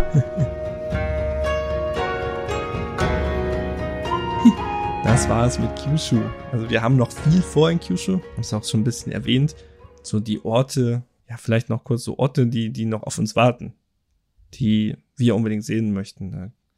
Kuma hat schon Yufu-In erwähnt. Mhm. Ich möchte noch, es ist auch in Nagasaki, die ähm, Unsen, das ist glaube ich auch so eine, mhm. so eine Hölle, so eine Vulkanhölle, wo man ähm, auch so über ja, geführte Wege durch so eine Vulkangegend laufen kann, wo halt auch sehr viele heiße aktive Quellen sind, die einige auch äh, zu heiß sind, um dort drinnen zu baden. Ach, das ist hier auf der Shimabara-Halbinsel, mhm. oder? Shimabara ist bekannt, weil da war so ein Christenaufstand, wo wir wieder dabei sind. Ah, die Shimabara-Rebellion könnt ihr auch mhm. in Büchern lesen. Und da gibt es einen Vulkan, ja. Diese Halbinsel ist quasi ein Vulkan, ne? ja. ich das richtig erinnere. Unsinn, ja. Mhm. Und was ich auch noch machen möchte, ist mit dem Fahrrad von da, wo Barakraman spielt. Goto. Goto-Inseln. Die Goto-Inseln gehören auch zu Nagasaki. Das sind, ähm, ja, ein paar kleine Inseln, die haben auch alle. Go Goto heißt fünf Inseln. Ja, schön. Und die haben auch sehr viele Kirchen auf den Inseln. Und das ist noch eines meiner Träume, dass ich ähm, über die Goto-Inseln mit dem Fahrrad fahre und dort die, die Kirchen anschaue. Das möchte ich irgendwann noch machen. Ja, das klingt gut. Mhm. Was ich auf jeden Fall machen würde noch, wäre den Aso mhm. Nationalpark mal erkunden, weil es auch ein sehr ländlicher Raum ist und das finde ich eigentlich immer ganz spannend. Und irgendwann möchte ich auch mal nach Nobuoka. Ja, Nobuoka. Zu Karina. Die ist immer noch da. Ja. Und können wir sie vielleicht doch noch besuchen, mal schauen. Halte durch, halt die Stellung. Ja, Miyazaki im Süden ist natürlich auch mal einfach mal mal schauen, weiß noch nicht, was es da so gibt. Und gehört nicht auch hier diese Mononoke-Insel ah, auch Yakushima, ja, Yakushima haben wir damals überlegt, ob wir es von Kagoshima aus machen, mhm. aber die Fahrt dauert entweder sehr lange oder ist sehr teuer mit dem Speedboot. Ja. Mittlerweile sind wir äh, beide in Jobs und würden uns wahrscheinlich so ein Speedboot leisten können. Ähm, aber Yakushima auf jeden Fall. Ich würde dort eine Nacht verbringen dann. Das vielleicht sogar zwei, drei. Sogar zwei, ja. Ähm, Mononoke-Insel, was wir damit meinen, ist, das war die, die Wälder dort sind sehr dicht und sehr, sehr dschungelartig und man sagt, es gilt als eines der, der Vorbilder für die Wälder in Prinzessin Mononoke. Und neben Yakushima ist ja noch Tanegashima. Wollte ich auch gerade sagen. Finde ich ganz spannend. Weltraum. Ähm, Weltraum. Tanegashima ist ein japanischer Weltraumbahnhof, glaube ich, meine ich. Ist, weiß nicht, wie das richtige Wording da ist. da fliegen Raketen herum. Und ist aber auch historisch sehr spannend, weil dort die ersten Schusswaffen von den Portugiesen angeschleppt worden. und ja, weiß ich gar nicht, ob es sich so lohnt, aber ich würde es gerne mal einfach mal anschauen. Wäre, glaube ich, ganz cool. Mhm. Ah, es gibt eigentlich noch viel zu tun. Ja, allein in Kyushu. Ne? Mhm. Und es also, gibt natürlich auch noch tausende Orte, ja. die wir nicht kennen. Deswegen vielleicht schreibt mal in die Kommentare, wo wart ihr schon? Wo hat es euch am besten gefallen? Und wart ihr sogar irgendwo, wo wir jetzt noch nicht erwähnt haben? Also es gibt noch einfach unglaublich viel zu entdecken, das stimmt. Ach. Und ihr habt jetzt ja auch schon gemerkt, wir waren jetzt schon ein paar Mal dort und wir haben auch noch nicht alles gemacht und es ist auch nicht alles in einem einzigen Urlaub passiert, von dem wir euch hier erzählt haben. Macht euch nicht den Stress, ähm, in einen Urlaub packen zu wollen. Teilt es euch ein bisschen auf. Und gerade in Japan, also wir wurden immer ein bisschen belächelt, wenn wir gesagt haben, wir fahren mal wieder nach Japan. Und wir waren jetzt zwar schon so oft da, aber wir haben so viele Dinge einfach noch nicht gesehen. Und ich finde, Japan in einem einzigen Urlaub packen zu wollen, das geht einfach nicht. Das kommt darauf an, wie lang der Urlaub ist. ja, aber auch, wir waren jetzt beide schon mehrfach auch lebend in Japan, also über längere Zeiträume. Warte, wir, wir sind immer Japan. lebend in Japan, aber wir haben auch schon längere Zeiträume in Japan gelebt. Endlich lebend in Japan. Yeah. Und ähm, gerade wenn man auch einen Alltag in Japan hat, man hat halt seinen Alltag und man geht nicht reisen. Und wir haben uns die Tage auch darüber unterhalten, wie wenig wir eigentlich in diesem Jahr Japan an Reisen unternehmen haben, also touristische Reisen und nicht halt den Alltag zu verbringen. Und das lässt sich halt, also ich würde fast sagen, in dem Jahr, wo wir jetzt in Tokio gelebt haben, haben wir ungefähr genauso viele touristische Reisen gemacht, wie wenn wir in quasi so komprimiert in einem drei Wochen Urlaub unterwegs gewesen sind. Kann man, kann man so sagen. Also jetzt mal die Radtour ausgenommen, mhm. waren wir ja auch nicht länger als drei Wochen unterwegs, ne? Mhm. Und haben uns dann doch mehr Zeit genommen. Und man ist natürlich auch langsamer unterwegs, weil man diese Railpass-Option nicht hat. Also ja, man fährt dann nach Kyoto und dann ist man halt eine Woche in Kyoto. Mhm. Und mit einem Railpass fährst du halt nach Kyoto und drei Tage später bist du halt in Kagoshima. Hups, passiert. Ups. Und das passiert natürlich nicht, wenn du nicht diesen, diesen Freifahrtschein, sag ich mal, hast. Ja, und je nachdem, was ihr auch für eine Reiseroute plant, ist halt auch immer zu überlegen, lohnt sich jetzt der Railpass schon oder ist es immer noch günstiger, wenn ich Einzeltickets kaufe?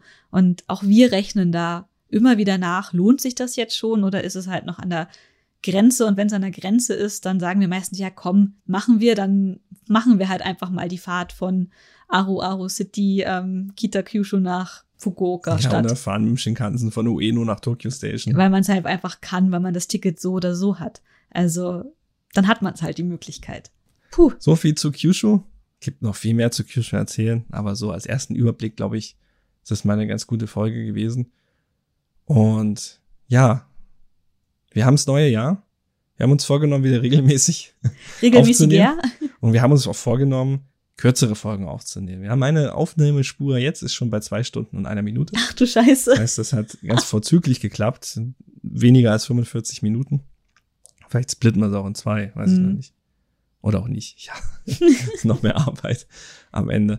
Aber wir danken trotzdem und nochmal aus ganzem Herzen vor allem unseren Supportern auf Patreon. Denn wir haben jetzt, unser Webhoster hat gesagt, wir verbrauchen zu viel Traffic, unser Server ist am Limit, wir müssen jetzt in einen teureren Tarif.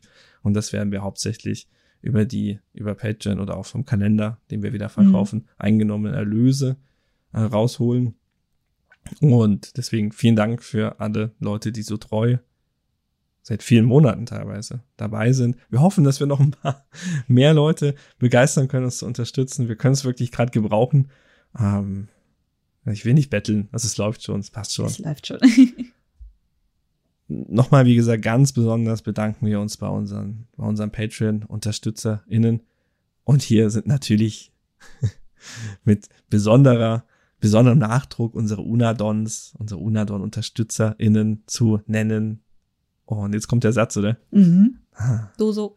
Gonoba, kann ich mehr Japanisch.